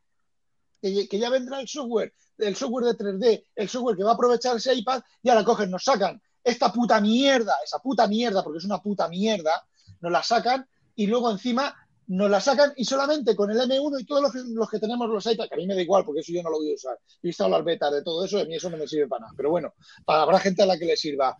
Eh, Eh, eh, ¿Qué hace con esos iPads? Ra- ¿Los tira a Rafa, la es lo, mierda? es lo que iba a preguntar. Ya, los tira a la mierda, ¿no? A ver, iOS 16 va a funcionar en esos iPads, pero eh, sin, sin, sin todas esas, esas chuladas, entre, entre comillas. Entonces, y otra cosa que quería que se me ha olvidado, cuando hablado se me olvida, me cago en la puta. Era sobre, sobre esto también. Eh, mm, no, me acuerdo. Bueno, ya, si me acuerdo ya lo digo luego. Dice José, mi S8 de Samsung en el teléfono sigue funcionando con el monitor y no clona simplemente la pantalla, sin bandas negras, tirando, tirando de, de cajón y hoy he visto que sigue siendo una manera económica de tener un ordenador. Em, Sí, estábamos hablando claro, del modo o Dex. sea, Sí, bueno, Claro. y, ni, y ni siquiera el modo deck, simplemente con el, con el clonado. Es que decir que, que, joder, es que este tipo de cosas ya lo tenía Android hace un montón de tiempo, Samsung en específico hace muchísimo tiempo y otros fabricantes también han sacado el equivalente al modo DeX y, Que es a lo que voy. que es a lo que voy, que ya me acuerdo de lo que iba a decir. Es que el modo DeX no solo es mucho más potente y no solo hace muchas más cosas y te convierte un puto teléfono de mierda, te lo convierte en un, casi en un ordenador, con un rendimiento casi de un ordenador que se calienta, sino que encima, encima, Apple se ríe de ti por la mierda que dicen, no, es que el M1 tiene gestor de memoria virtual y, el, y el, eh, los micros anteriores no. Entonces, ¿cómo putos cojones suspenden? Cuando la aplicación pasa background, ¿qué pasa? Sin memoria virtual, entonces ¿qué pasa? No, hombre, no. Tiene una gestión de memoria virtual, es otra gestión de memoria virtual mucho más sencilla, que por cierto es la misma que tiene el DeX en, Samsung en el DeX y cualquier teléfono que soporte el, el conectarlo a un monitor. Lo que pasa es que no les sale los cojones y como quieren seguir vendiendo y quieren seguir teniendo esas, esas, esas cantidades, esas ingentes cantidades de entrada de dinero, pues hacen, hacen todas estas trapacerías. Pero yo creo, personalmente pienso que la gente ya se está cansando, ya se está cansando de todo eso. Joder, mi S22 hace mejores fotos que mi iPhone 13 Pro. Me traduce exactamente lo Yo- mismo que la mierda esa de las pantallas me lo traduce. El de Vicente lo hace ya. Ra- Rafa, ¿Cuántos me- años tienes tú? Coño, Sí. mi- el, mío, el mío tiene un mogollón de años. La- lo que iba a, comentar, mira, ayer o anteayer eh, reescuché, no sé por qué, porque estuve mirando algo de estadísticas y me salió por ahí el capítulo ese. Reescuché un capítulo que grabé yo hace mucho tiempo cuando salieron los primeros iPhone que valían más de mil euros. Y una de las que lo voy a, a- todas las semanas creo que voy a republicar, que ya lo hice en alguna ocasión, voy a republicar algún capítulo que vea interesante antiguo. Y una de las cosas que planteaba, que es lo que te iba a preguntar, es ¿realmente qué teo nuevo que no sea, aparte de que sea muy guay verlo cuando hace la demostración, qué hay realmente que te sirva para algo distinto de lo que haces ahora mismo? Es decir, es un equipo nuevo Nada. que no pueda hacer el viejo y que de verdad necesites. Pues ya Nada. está, punto. Cero. Cero, porque No, no, te pero- Punto. es que- Pues el que, lo, que compren los nuevos los, los que quieran, yo no. Pero es que Samsung, o sea, tú ves, tú ves que sacaron en la presentación, oye, mira, y de esta foto le das clic sobre este objeto y directamente te lo aísla y lo puedes llevar a otro lado y no sé qué. Y yo dije, joder, yo, yo es que me pasa eso, que hay muchas cosas que no uso. Y dije, pero coño, ¿cómo me suena eso? Me metí en la galería de mi Samsung una foto de una chinita Pero- que tenía ahí, pum, le das clic, la isla. Con el lápiz. llevar- No, no, ¿qué, qué Pero, es- lápiz? pero es el- peor, Javier. con el dedo. ¿Peor de qué? No, no. Que, a ver, que. eh, es que, es- es- en es que Twitter. eso se podía hacer con el Newton. Eh, Eso se Ah, podía no, hacer ya. con el Newton. No, no, Newton en una foto, no, joder. ¿Sí? No. Una foto no, porque no tenía fotos, pero lo podías hacer con, con- con objetos que tenías dibujados. Ya, pero a lo que me refiero es que en el, en el, en el teléfono, tú coges en el Samsung, en la galería, no una aplicación especial, no, en la galería, tú le das ahí, seleccionar, haces un, un circulito sobre lo que quieres seleccionar y él reconoce el objeto y estuve haciendo pruebas, de hecho lo tenéis en, en, tu- en, tu- en mi Twitter, subí en respuesta a alguien que me preguntó, eh, le subí tres vídeos que hice rápidos ahí con el teléfono y bueno, pues seleccionando a, una, niña china dentro de una foto, pum, directamente la elimina y queda todo el escenario de fondo que lo reconstruye eh, como le da a entender alrededor de lo que encuentra. Eh, claro, esta era muy sencilla porque era básicamente un mueble así alargado y pues prolongó el mueble y quedó que dices, joder, ha desaparecido la niña. O coges la niña y te la llevas por ahí. Y eso lleva N versiones en Samsung. Entonces te lo venden como novedad. Pero en fin, te lo venden como novedad y luego encima te rematan, eh, que es, no, no hagamos los topi, te rematan poniéndolo solo en determinadas, en, en determinadas versiones de iPad. Bueno, otra cosa, el modo de referencia. ¿Qué? ¿Sabes eh, la única diferencia, que esto sí que es una diferencia real, entre lo que hace, por ejemplo, Samsung desde hace muchos años y que lo hace ahora, lo implementa ahora Apple? Que requiere muchos menos pasos. En Samsung tú tienes que rodear toda la cosa con el dedo, con el palito, tal. En, el iPhone tú coges y pones el dedo en el, objeto, lo desplazas y ya te recorta el objeto y te lo saca y entiende que quieres, que quieres hacer ese objeto. Por ejemplo, con las fotos, tú con Samsung haces una foto para leer el texto y tienes que sacar el palito, apuntar en la foto, elegir la opción o rodear eh, con el palito la opción o con el dedo para que te lea el texto. Pero es que son solamente más pasos, te lo hace igual. Y no solo que te lo haga igual, es que te, hace, te lo hace más. Porque mi Samsung traduce del holandés y Microsoft, es que encima, Microsoft, y Apple encima me dice, esto está en holandés y Apple no puede traducir todavía en holandés. No me toques los putos cojones. Si has leído el texto y sabes el texto que es y sabes que está en puto holandés, ¿por qué no me lo puto traduces? Si lo ha visto que está en neerlandés, dice neerlandés, no dice holandés. Vamos, hombre, joder, macho, me, tiene, me tiene pero, pero negro, negro. Os digo una cosa, no me he ido de Apple por el puto de Bonfim. Si no, ya estaría fuera de Apple. Por Dios. Bueno, más, cosas que no puedes hacer. Si el iPad eh, no es un Serie M, no puedes utilizar la característica esta del Mac que te hace ahora lo de los modos de color de referencia, que es un tema que se usa para, temas de producción de vídeo y eso, pero bueno, eh, en ese caso no, no tiene más. Algunas un poco más, otro par de ellas un poco curiosas. En el iPad OS 16 hay aplicación de lupa o cielos o cielos. Pero ya la había, ¿no?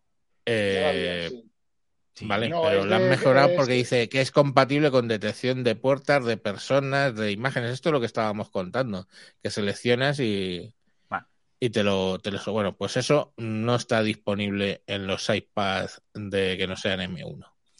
El intercambio de memoria virtual, pues lo mismo, lo, hemos comentado por encima, eso tampoco va a estar eh, disponible en los iPad que no sean M1. Entonces, al final, pues bueno, iPad es curioso, pero aquí se ha saltado un poco el, tema de que las versiones funcionan muchos, muchos años y esas cosas, y muchas versiones para atrás y se lo han pasado un poco por el arco del triunfo. Vamos a otro tema, que ya estoy de Apple hasta las, hasta Háblanos, eh, Moisés, nos ibas a hablar del Telegram Premium, la gran cosa nueva que ha salido. Pues sí, señor. Eh, se llevaba tiempo hablando de que Telegram iba a poner un modo premium y porque es verdad que lo hemos comentado otras veces aquí, Telegram tiene una capacidad de, un ancho de banda, capacidad de almacenamiento, todo el mundo enviando archivos tochísimos todo el tiempo y tal, que la gente dice, ¿y eso por dónde se paga, no? Y finalmente ya ha llegado incluso un punto en el que ellos mismos han dicho, pues efectivamente, ¿no? Eso, eso hay que pagarlo. Así que han lanzado un plan premium que en principio no va a suponer ninguna diferencia para los que no son premium, excepto porque se va a incluir publicidad. Se va a incluir publicidad, no sabemos hasta qué punto, no sabemos si se pondrán en plan eh, Google para que te haga YouTube Premium, pero habrá publicidad en, Telegram para los no premium. Por lo demás, fundamentalmente es doblar los límites, ¿no? Los que hasta ahora se pueden enviar archivos de 2 GB, pues de 4. Eh, las descargas van a ser más rápidas. Seguir mil canales en vez de 500. Eh, conexión de hasta cuatro cuentas en cualquier aplicación. más carpetas.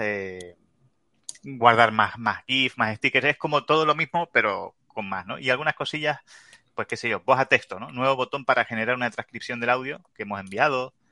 Eh, cuando, te mandan, te mandan un audio, pero no lo puedes poner porque estás en misa, le das al botón y te, y te sale en texto. Efectivamente, Eh, eso está muy bien. Eso sí, pero que luego reacciones y stickers únicos. Claro. Bueno, qué útil. Sí, y luego, por supuesto, el tema ¿no? de sin anuncio. Entonces, a ver si se. Si, mm, quiero decir, en principio, pues no pinta mal en cuanto a que aparentemente estaría igual para los no premios, excepto por la de publicidad. Entonces, el tema es si no aprietan mucho con la publicidad para que la gente se haga premium. Ahora, eh, hostia, la, el precio es una barbaridad bárbara. Cinco- 5,40 5,49 euros al mes. Eso Eh, tiene, tiene, tiene truco. Tiene truco. Si te vas al cliente de Telegram eh, de ordenador, está en 3,99. La diferencia es la que se llevan las empresas que te hacen el cobro intermediarios que hay. Si tú te vas a Telegram Desktop, vas a ver Ah. que está por 3,99. O sea, el coste es 3,99, pero si lo Y- haces a través de Play Store, Claro. son Eso 5,49. Su Eso es. puta madre. Pero Eso lo he visto más de una aplicación. cada, cada mes. Es una pasada, sigue siendo una pasada. 3,99. No, pero No sí, nada sí, mal, vale. pero- estreno. Pero digo que es que hay una diferencia de 2 euros mensual por el hecho de hacer, eh, de cerrar el contrato a través de, de la Play. Store. Eso lo he visto, por ejemplo, con Esto- Fastmail, el servicio este de correo, eh, ocurre también. Eh, son eso, es euro y medio, dos euros también de diferencia. Oye, de todas maneras, publicidad, por ejemplo, en los grupos, yo ya había visto. Eh, Sí. No en los grupos, en los canales. En los canales. Eso es. Porque de repente yo, yo tengo, sigo el del Caminero Geek y de vez en cuando me sale alguna cosa y digo, Pero ¿y esto qué eh, es? está como No, una, está todavía de manera así un poco muy en plan piloto. Pero se entiende que ahora Mm. van a ir a ser más, Va más saco, ¿no? cañeros con eso. Mm. Rafa, Yo, por ejemplo, cuando compraba el Asimov, la revista de ciencia ficción, el Asimov y el Analog Science Fiction, eh, no sé qué, el SFF, eh, yo lo hacía desde la web. Yo estaba en el, en el- con el iPad, yo entraba a la web y renovaba, la, renovaba o compraba el año desde el iPad, por, desde la web, en el propio iPad, desde el Safari en el propio iPad, porque creo que eran 29 dólares la- en la web y 30 y casi 40 dólares en- desde, desde la aplicación de- de- del iPad. Y es la diferencia de lo que de la mordida de Apple, o me imagino que en Google sería la misma, la misma cosa. Y desde, desde el mismo iPad entras a la web y yo me recuerdo, creo que también con alguna otra cosa, he tenido otra, una suscripción de otra cosa que también la hice de la- desde la web, porque desde, era mucho más cara desde, desde el iPad, vamos. Desde el iPad, desde iOS, vamos, o desde el Mac. Ah, y por cierto, esto lo han publicado Shataka actualizado el 21 de junio y aquí dice que de momento solo está disponible para la aplicación, solo aparece disponible en iOS.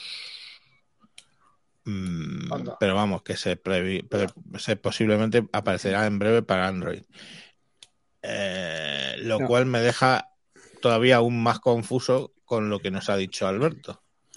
Eh, sí, bueno, es que, que si comparto la pantalla me parece que se va a ver todo el chat y no sería. No, no, no, no. Pero vamos, ya que- está, ya está, joder, que no, que no te creamos, tronco, sino que no entiendo la estrategia detrás de eso, porque está solo en iOS a 5.49 por la Play, la Play Store o como coño lo llamen en, en Apple. De iOS, a 3 por el desktop, no está en Android, a ver a cuánto sale en Android. Y todo muy curioso. No, pues en Android te lo puedo decir, pues lo porque- mirar. ¿no? Si teóricamente a día 21 y estamos a 22, no estaba para Android, según se ataca, que es de donde hemos En mirado. Android, ahí lo tienes, en Android 549. 5.49 igual, hostia, pues ya Igual, sabéis lo que tenéis que hacer. Es que iros Google- a- al. Google sí. Google se lleva el 30%, igual que Apple, Mm, Correcto. de las ventas, la mordida. Oye, una de las características que he leído que a mí, por ejemplo, sí me parece un poco más interesante son que las fotos de perfil sean animadas. Que puede ser una chorrada, pero oye, no lo va a Mira, tener todo el mundo. Sí que lo puedo Ya lo sacar. Voy, a- voy a intentar. Pero animadas, Bueno, sí, Sí. no, Yo, pues, yo me he llegado a poner un vídeo de, de foto de perfil. vídeo, pero no foto. compartir. Ah, foto tanto- animada. Entiendo que será un GIF. Ok, ok. ¿Cómo coño se comparte? Joder, hace tanto que no lo hago.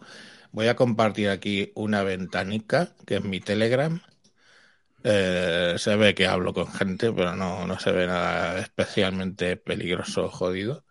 Y pone aquí, eh, límite de duplicados, premium, y abajo pone suscribirme por 3,99 euros al mes. Esto es hecho, esta es la pantalla de mi Telegram Desktop en, en Apple, ¿vale? Mm. Y bueno, pues ahí lo, ahí lo, ahí, ahí, ahí lo tenéis. Pues muy bien. Mm, Muy, muy potito todo.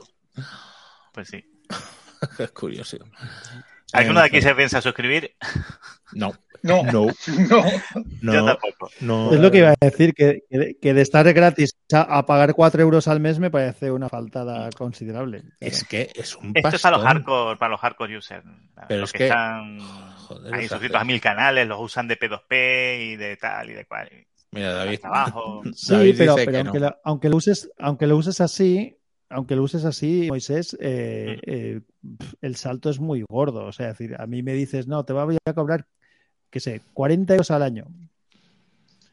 Te suena Ya. menos, ¿sabes? Que- Pero que- depende, quiero decir, eh, hay gente que usa Telegram, ya te digo, como muchísimo más que un programa de chat. En esos casos puede ser para esas personas como una suscripción a la nube. Hay gente que lo usa para pasarse archivos para el trabajo, como rollo colaborativo. Y se pueden pasar archivos de 4 GB de 2, les pueden venir bien. Lo que pasa es que eso, que serán un nicho de aplicaciones. Yo no creo que Telegram planee hacerse rico con, con esto, desde luego. Hay mucha gente que seguirá igual. De hecho, es que lo han dejado en principio casi todo igual, excepto por lo de la publicidad. Yo creo que van Ah, a mantenerlo así de momento y luego sacarán Fijaros, otra más barata. Otra, otra, otra, otra vuelta de tuerca a lo de los precios. Fijaros que la que nos cuenta aquí Perico Palotes. Perico Palotes tiene un Huawei P40 sin servicios de Google, ¿vale? Bajado directamente desde la web de Telegram a 3,99 euros al mes. O es- sea que, eh, o sea que es que decididamente cuesta Es el mínimo. 5,49, 5,49 cuesta por y por culpa de la Play Store de iOS y la Play Store de, de, de Google. O sea, flipar, de flipar y no parar. Eh, transcripción, composición, atrapa- ¿cómo se llama? Ah, mira, aquí dice una cosa taponiano. Dice transcripción de voz a texto con procesado en backend. Otra prueba de cómo de seguro es usar Telegram sin incrustación punto a punto. Claro, buen, Es bien que pensado. yo lo he dicho alguna vez, nos quejamos mucho de, la- de las enormes diferencias de características, ¿no? De features de WhatsApp y Telegram, pero es que WhatsApp tiene cifrado de punto a punto que limita muchísimo lo que puedes hacer con el contenido de los usuarios desde el servidor. Y Telegram no, todo lo que publica por Telegram, eh, alguien que ve la conexión de entre tu y Telegram lo ve toito, pero toito, salvo que crees un grupo específico privado con un que, que lo, lo hace muy poca gente, Mm, es completamente abierto y transparente. ya. Ah, yo pensaba que era al revés, que el problema por eso, eh, por eso WhatsApp terminó haciendo el punto a punto y todo eso. De todas maneras, ¿será, será igual de seguro que Mega? Que nadie puede Ah, desencriptar. o sea, a ver, que, que WhatsApp sea punto a punto, mm, seguro que tiene acceso incluso el, a lo mejor el, el gobierno estadounidense, pero la cosa es que la infraestructura tiene esas limitaciones a, a la hora de la verdad, trabaja así. Quiero decir, WhatsApp no puede hacer muchas cosas las que hace Telegram porque el servidor no puede acceder al contenido, sino que hay muchas cosas que las tiene que hacer en local desde el, desde el terminal, porque por las mismas limitaciones que puede tener. ProtonMail respecto a Gmail. Eso es, eso es, eso es así, por eso es- está muchísimo más esquelético el WhatsApp respecto a, funcionalidades y Telegram puede sacar mil millones de cosas, porque del servidor de Telegram puede acceder a los contenidos que además se almacenan allí en abierto, no necesita que nosotros entremos para descifrarlo ni nada por el estilo, y pueden hacer mil cosas, streaming de, calidad, eh, transformaciones de archivos, de todo. Por eso no hay multidispositivo, ¿no? Eh, Por, por eso les ha costado muchísimo más también el tema del multidispositivo a, a los, de, a los de WhatsApp. Ahora está, ahora puedes tener cuatro. Sí, efectivamente, lo han incorporado, pero, pero han hecho una movida súper rarísima con cuatro cables claves eh, públicas y privadas distintas, una para cada uno y, cosas así. Sí, ¿Cómo, sí, sí. cómo se puede hacer eso? ¿Yo puedo tener No teléfonos con, con WhatsApp? Yo Sí. estuve en la beta, Ah, ahora ya sí. Ahora sí, desde hace muy poquito. Hostia, yo estuve en la beta, tienes que ir a pues, no vale. sé qué opción de la configuración, activar la beta de no sé qué, y entonces eh, a mí me parece Tío, Lo guay es que eso, eso ya es independiente del teléfono, cada dispositivo, por fin. Claro, eso, eso es la queja que he, teni- que he tenido yo siempre. A mí me ha tocado siempre Mm. un poco las narices y, y cuando cambié de teléfono ahora recientemente, pues me- eh, es la limitación que no me permite ir con uno o con el otro Sí. indistintamente. Lo que pasa es que a mí ya 4 se me queda, se me, se me hace corto. O sea, ya. ya 4 tengo yo cuatro Ya. chismes de casa, me voy al trabajo, me quiero abrir una ventanita de Telegram, no puedo ya.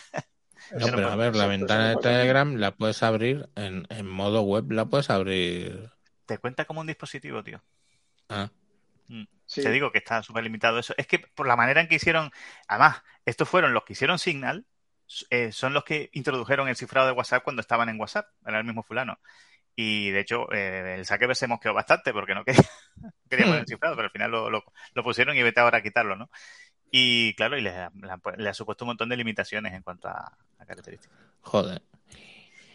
Bueno, vamos a con, con la, con la última. Em, de la Super Cookie, coño, qué nombre. O sea, con- teniendo en cuenta que no he cenado porque hoy se me ha ido un poco a santo cielo y casi no llego a grabar. Eh, esto de Super Cookie me abre el apetito. Te lo, te lo, te lo sabes tú, este Rafa, ¿no? No. No. que- Ah, eh, La puse yo. ah, vale, perdón. Alberto, pues cuenta, cuéntanos A ver, a qué ver. es una Super Cookie. Sí. La cuento al estilo María. Básicamente, eh, lo Sí, que sí. están haciendo es que van a o quieren acabar con las cookies en, en Google y en diferentes navegadores para el 2023, que está ahí a la vuelta de la esquina. Y lo que se han sacado las operadoras, que aquí es lo que más me escama a mí un poco, es que las operadoras te van a meter ahora otra cookie que tú no vas a poder tocar o en principio desactivar tan fácilmente y que te va a seguir traqueando a nivel de teléfono móvil y todo lo que hagas con la operadora. Básicamente es eso lo que yo he entendido y como que te van a asignar una IP fija en el, en el terminal y ya van a saber qué estás haciendo tú y lo que compartas tú a través de Tethering con el móvil. O sea, si tienes un- una tablet a la que le estás dando servicio, pues también te van a estar traqueando ahí. El problema de esto es que te está traqueando la operadora. O sea, ya no es que tú digas, bueno, yo no quiero usar Facebook, ¿vale? Es que la operadora la tienes que usar sí o sí. Es como si te llega el que hace la carretera y dice, pues mira, como te leo la matrícula y tienes que pasar por aquí, de paso voy a aprovechar yo y te voy a meter publicidad. O se la voy a meter luego al restaurante al que vas a ir más adelante. Es un Es estímulo aquí- para usar VPN. El, el problema es que según leía, esto que se llama TrustPID, eh, lo que te genera al final es un, es un, es un perfil, digamos, de personalidad, o sea, de absolutamente todo lo que haces. Entonces, claro, eso incluye pues opiniones políticas, orientación sexual, condiciones médicas, que no sé cómo todo eso se pega con la ley de protección de datos, con la GDRP, todas las pelotas de la Unión Europea, porque no sé yo muy bien cómo, cómo Han se... empezado pruebas ya en Alemania y aquí en España ha empezado Movistar y Orange. Ah, Mm, se han mo- como puesto en el piloto de prueba que están haciendo. Hay una página web a la que puedes entrar y ver si te lo están aplicando ya. Que si no recuerdo mal, pues está en la noticia puesta. Hay una página oficial en la que entras y lo único que tienes que hacerlo es que para hacer la prueba tienes que entrar con datos. No puedes entrar con la wifi, no puedes entrar nada más que con datos para ver si lo tienes aplicado. O sea que si sois de Movistar o de Orange podéis intentar hacer la prueba. Se supone que esta mega cookie o super cookie que tiene un nombre tan guay la puedes desactivar durante 90 días. A los 90 días se te va a volver a activar y tienes que entrar tú otra vez a decirle que la puedes quitar. O sea que la quieres volver a quitar. Uf, ya digo, es un poco raro lo que están sacando. Más Dice- cuando el, el resto de gente se está quitando las cookies. Pero bueno. Dice David TG, eh, con razón están dando datos im- ilimitados. A mí me los han puesto sin subirme la tarifa. Claro, sí, porque cuando, como, como en la frase que Rafa la dice muy bien siempre, cuando no, cuando no nos cobran. Si es gratis el producto eres- Vale, Exacto. eso ves, como yo me atasco, pero aquí eh, tienes a Rafa que, que no, todavía no está tan sanil como yo que lo suelta. Pues qué tranquilizador todo. Pero, joder, insisto que no me queda claro cómo se come esto con la, con la GDRP, la verdad. Y además, por- porque encima las pruebas las están haciendo en Alemania, que es decir, en, en la Unión Europea. Es que Mm. presuntamente el token ese generado con un aleatorio no, es, no sería tan evidente eh, conectarlo con un cliente concreto, por lo que estaba leyendo. Presuntísimamente. Mm, No sé. A lo- ver, está en tu puto teléfono. No me Claro. jodas. dice, dice Trust. Taponiano. perdón, TrustPay es un token digital único y seguro que se genera asignando números aleatorios, lo que reduce el riesgo de ser directamente identificado al tiempo que habilita a los anunciantes y los editores la capacidad de personalizar tu experiencia a través de sus sitios con tu acontecimiento. Sí, pero te genera un perfil. O sea, el, el, no saben qué es Javier Fernández, pero sí saben que el 17591 es heterosexual, eh, opina que no existe es lo que les interesa, claro. Los transgénero y que y que ha votado a no sé quién. sí, pero, la, mm, pero la compañía telefónica sí que lo sabe, tío. Sí, claro. ellos, ellos sí tienen registro de todo, absolutamente todo. Y además lo guardan por cinco años. Imagina. Dice Taponiano, eh, no hay quien escape. Esto significa que vas a buscar bultito raro en Google y al mes siguiente te sube el precio del seguro médico por mera casualidad. Pues tal. Ahí vamos. Ah, ah, ah, ahí vamos a ir, sí. Ahí vamos a acabar, sí. Joder, vaya tela, vaya telita. ¿Qué, qué, distopía más curiosa nos está quedando, tío. Qué felicidad todo. Bueno, niños, llevamos, ¿qué? Una hora cuarenta y cinco. Estamos redondeando el despidiendo. Estamos cerrando el círculo. ¿Por qué el círculo? Digo que cerramos el círculo. No entiendo. Porque hemos empezado con el tema de, la. Ah, sí, es verdad. El tema ah, filosófico que hemos empezado al principio, que acaba. Sí, sí, es verdad. De distopía, distopía. Perfectamente. Hemos, estado filosóficos. No, para que vean lo profesionales que somos, coño, que hacemos todo esto redondo y tal. Y como somos muy profesionales, nos vamos a ir de vacaciones. Entonces, nos vamos este año un programa antes de vacaciones, porque estamos todavía muy, muy cansados. Y pues el siguiente hubiera hubiese sido el 29 de junio, pero ya no nos vamos a ir y volveremos en septiembre. Mm, estaros al tanto de, las redes sociales, de Twitter. Os he puesto y estarán en los comentarios el. el coño, ahora entra el Antonio. Ahora entra Antonio. No, estaba, estaba, por ahí detrás. Ah, no lo había visto. Y de buenas noches a todos, viva Ubuntu, con B y con H. Cojonudo. Bueno, que, que, eso, que nos vamos a ir de vacaciones y volveremos en septiembre. No sé qué cuál es el primer día de septiembre que emitiremos. Y nada, que tengáis un buen veranito y vamos a descansar un poco que, que tenemos que reflexionar y descansar sobre todo las dos cosas. Y bueno, pero lo que sí que seguiremos es publicando podcasts a saco paco en la red. Ya os acordáis, buscáis red sospechosos habituales, lo tenéis en Evox, en Apple Podcast, Google Podcast, en Spotify, que lo usamos ahora mucho. Em, eh, Perdón.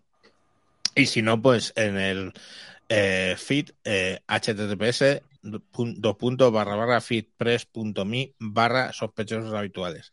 Y ahí vais a seguir teniendo vuestra dosis de, de Wintable para, tiempos y tiempos. Dice Antonio Bru, dice, en septiembre, como con la quiebra, con la quiebra, estás obsesionado, chaval. Nos vamos, nos vamos antes de que nos quiebren. Total, para lo que tengo en el banco, chaval, que se lo queden todo. Y que les aproveche. Bueno, niños, mm, nos vemos en septiembre, ¿no? Ahora, a la playita, los que ya estáis en la playita, iros a la montaña, cojones. es que vamos, mira, ¿cuántos playeros hay aquí? Dos. Eh, Dos playeros hay. Salvo mi tablet por medio, ¿no?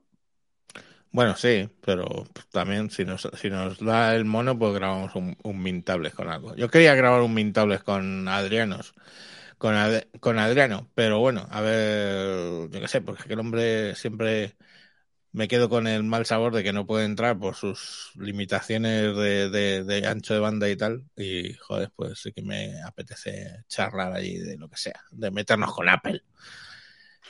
En fin, lo dicho, un saludo y volveremos en septiembre. Os dejamos con la bonita sintonía del programa. Adiós. Mellow man. Got a mellow man.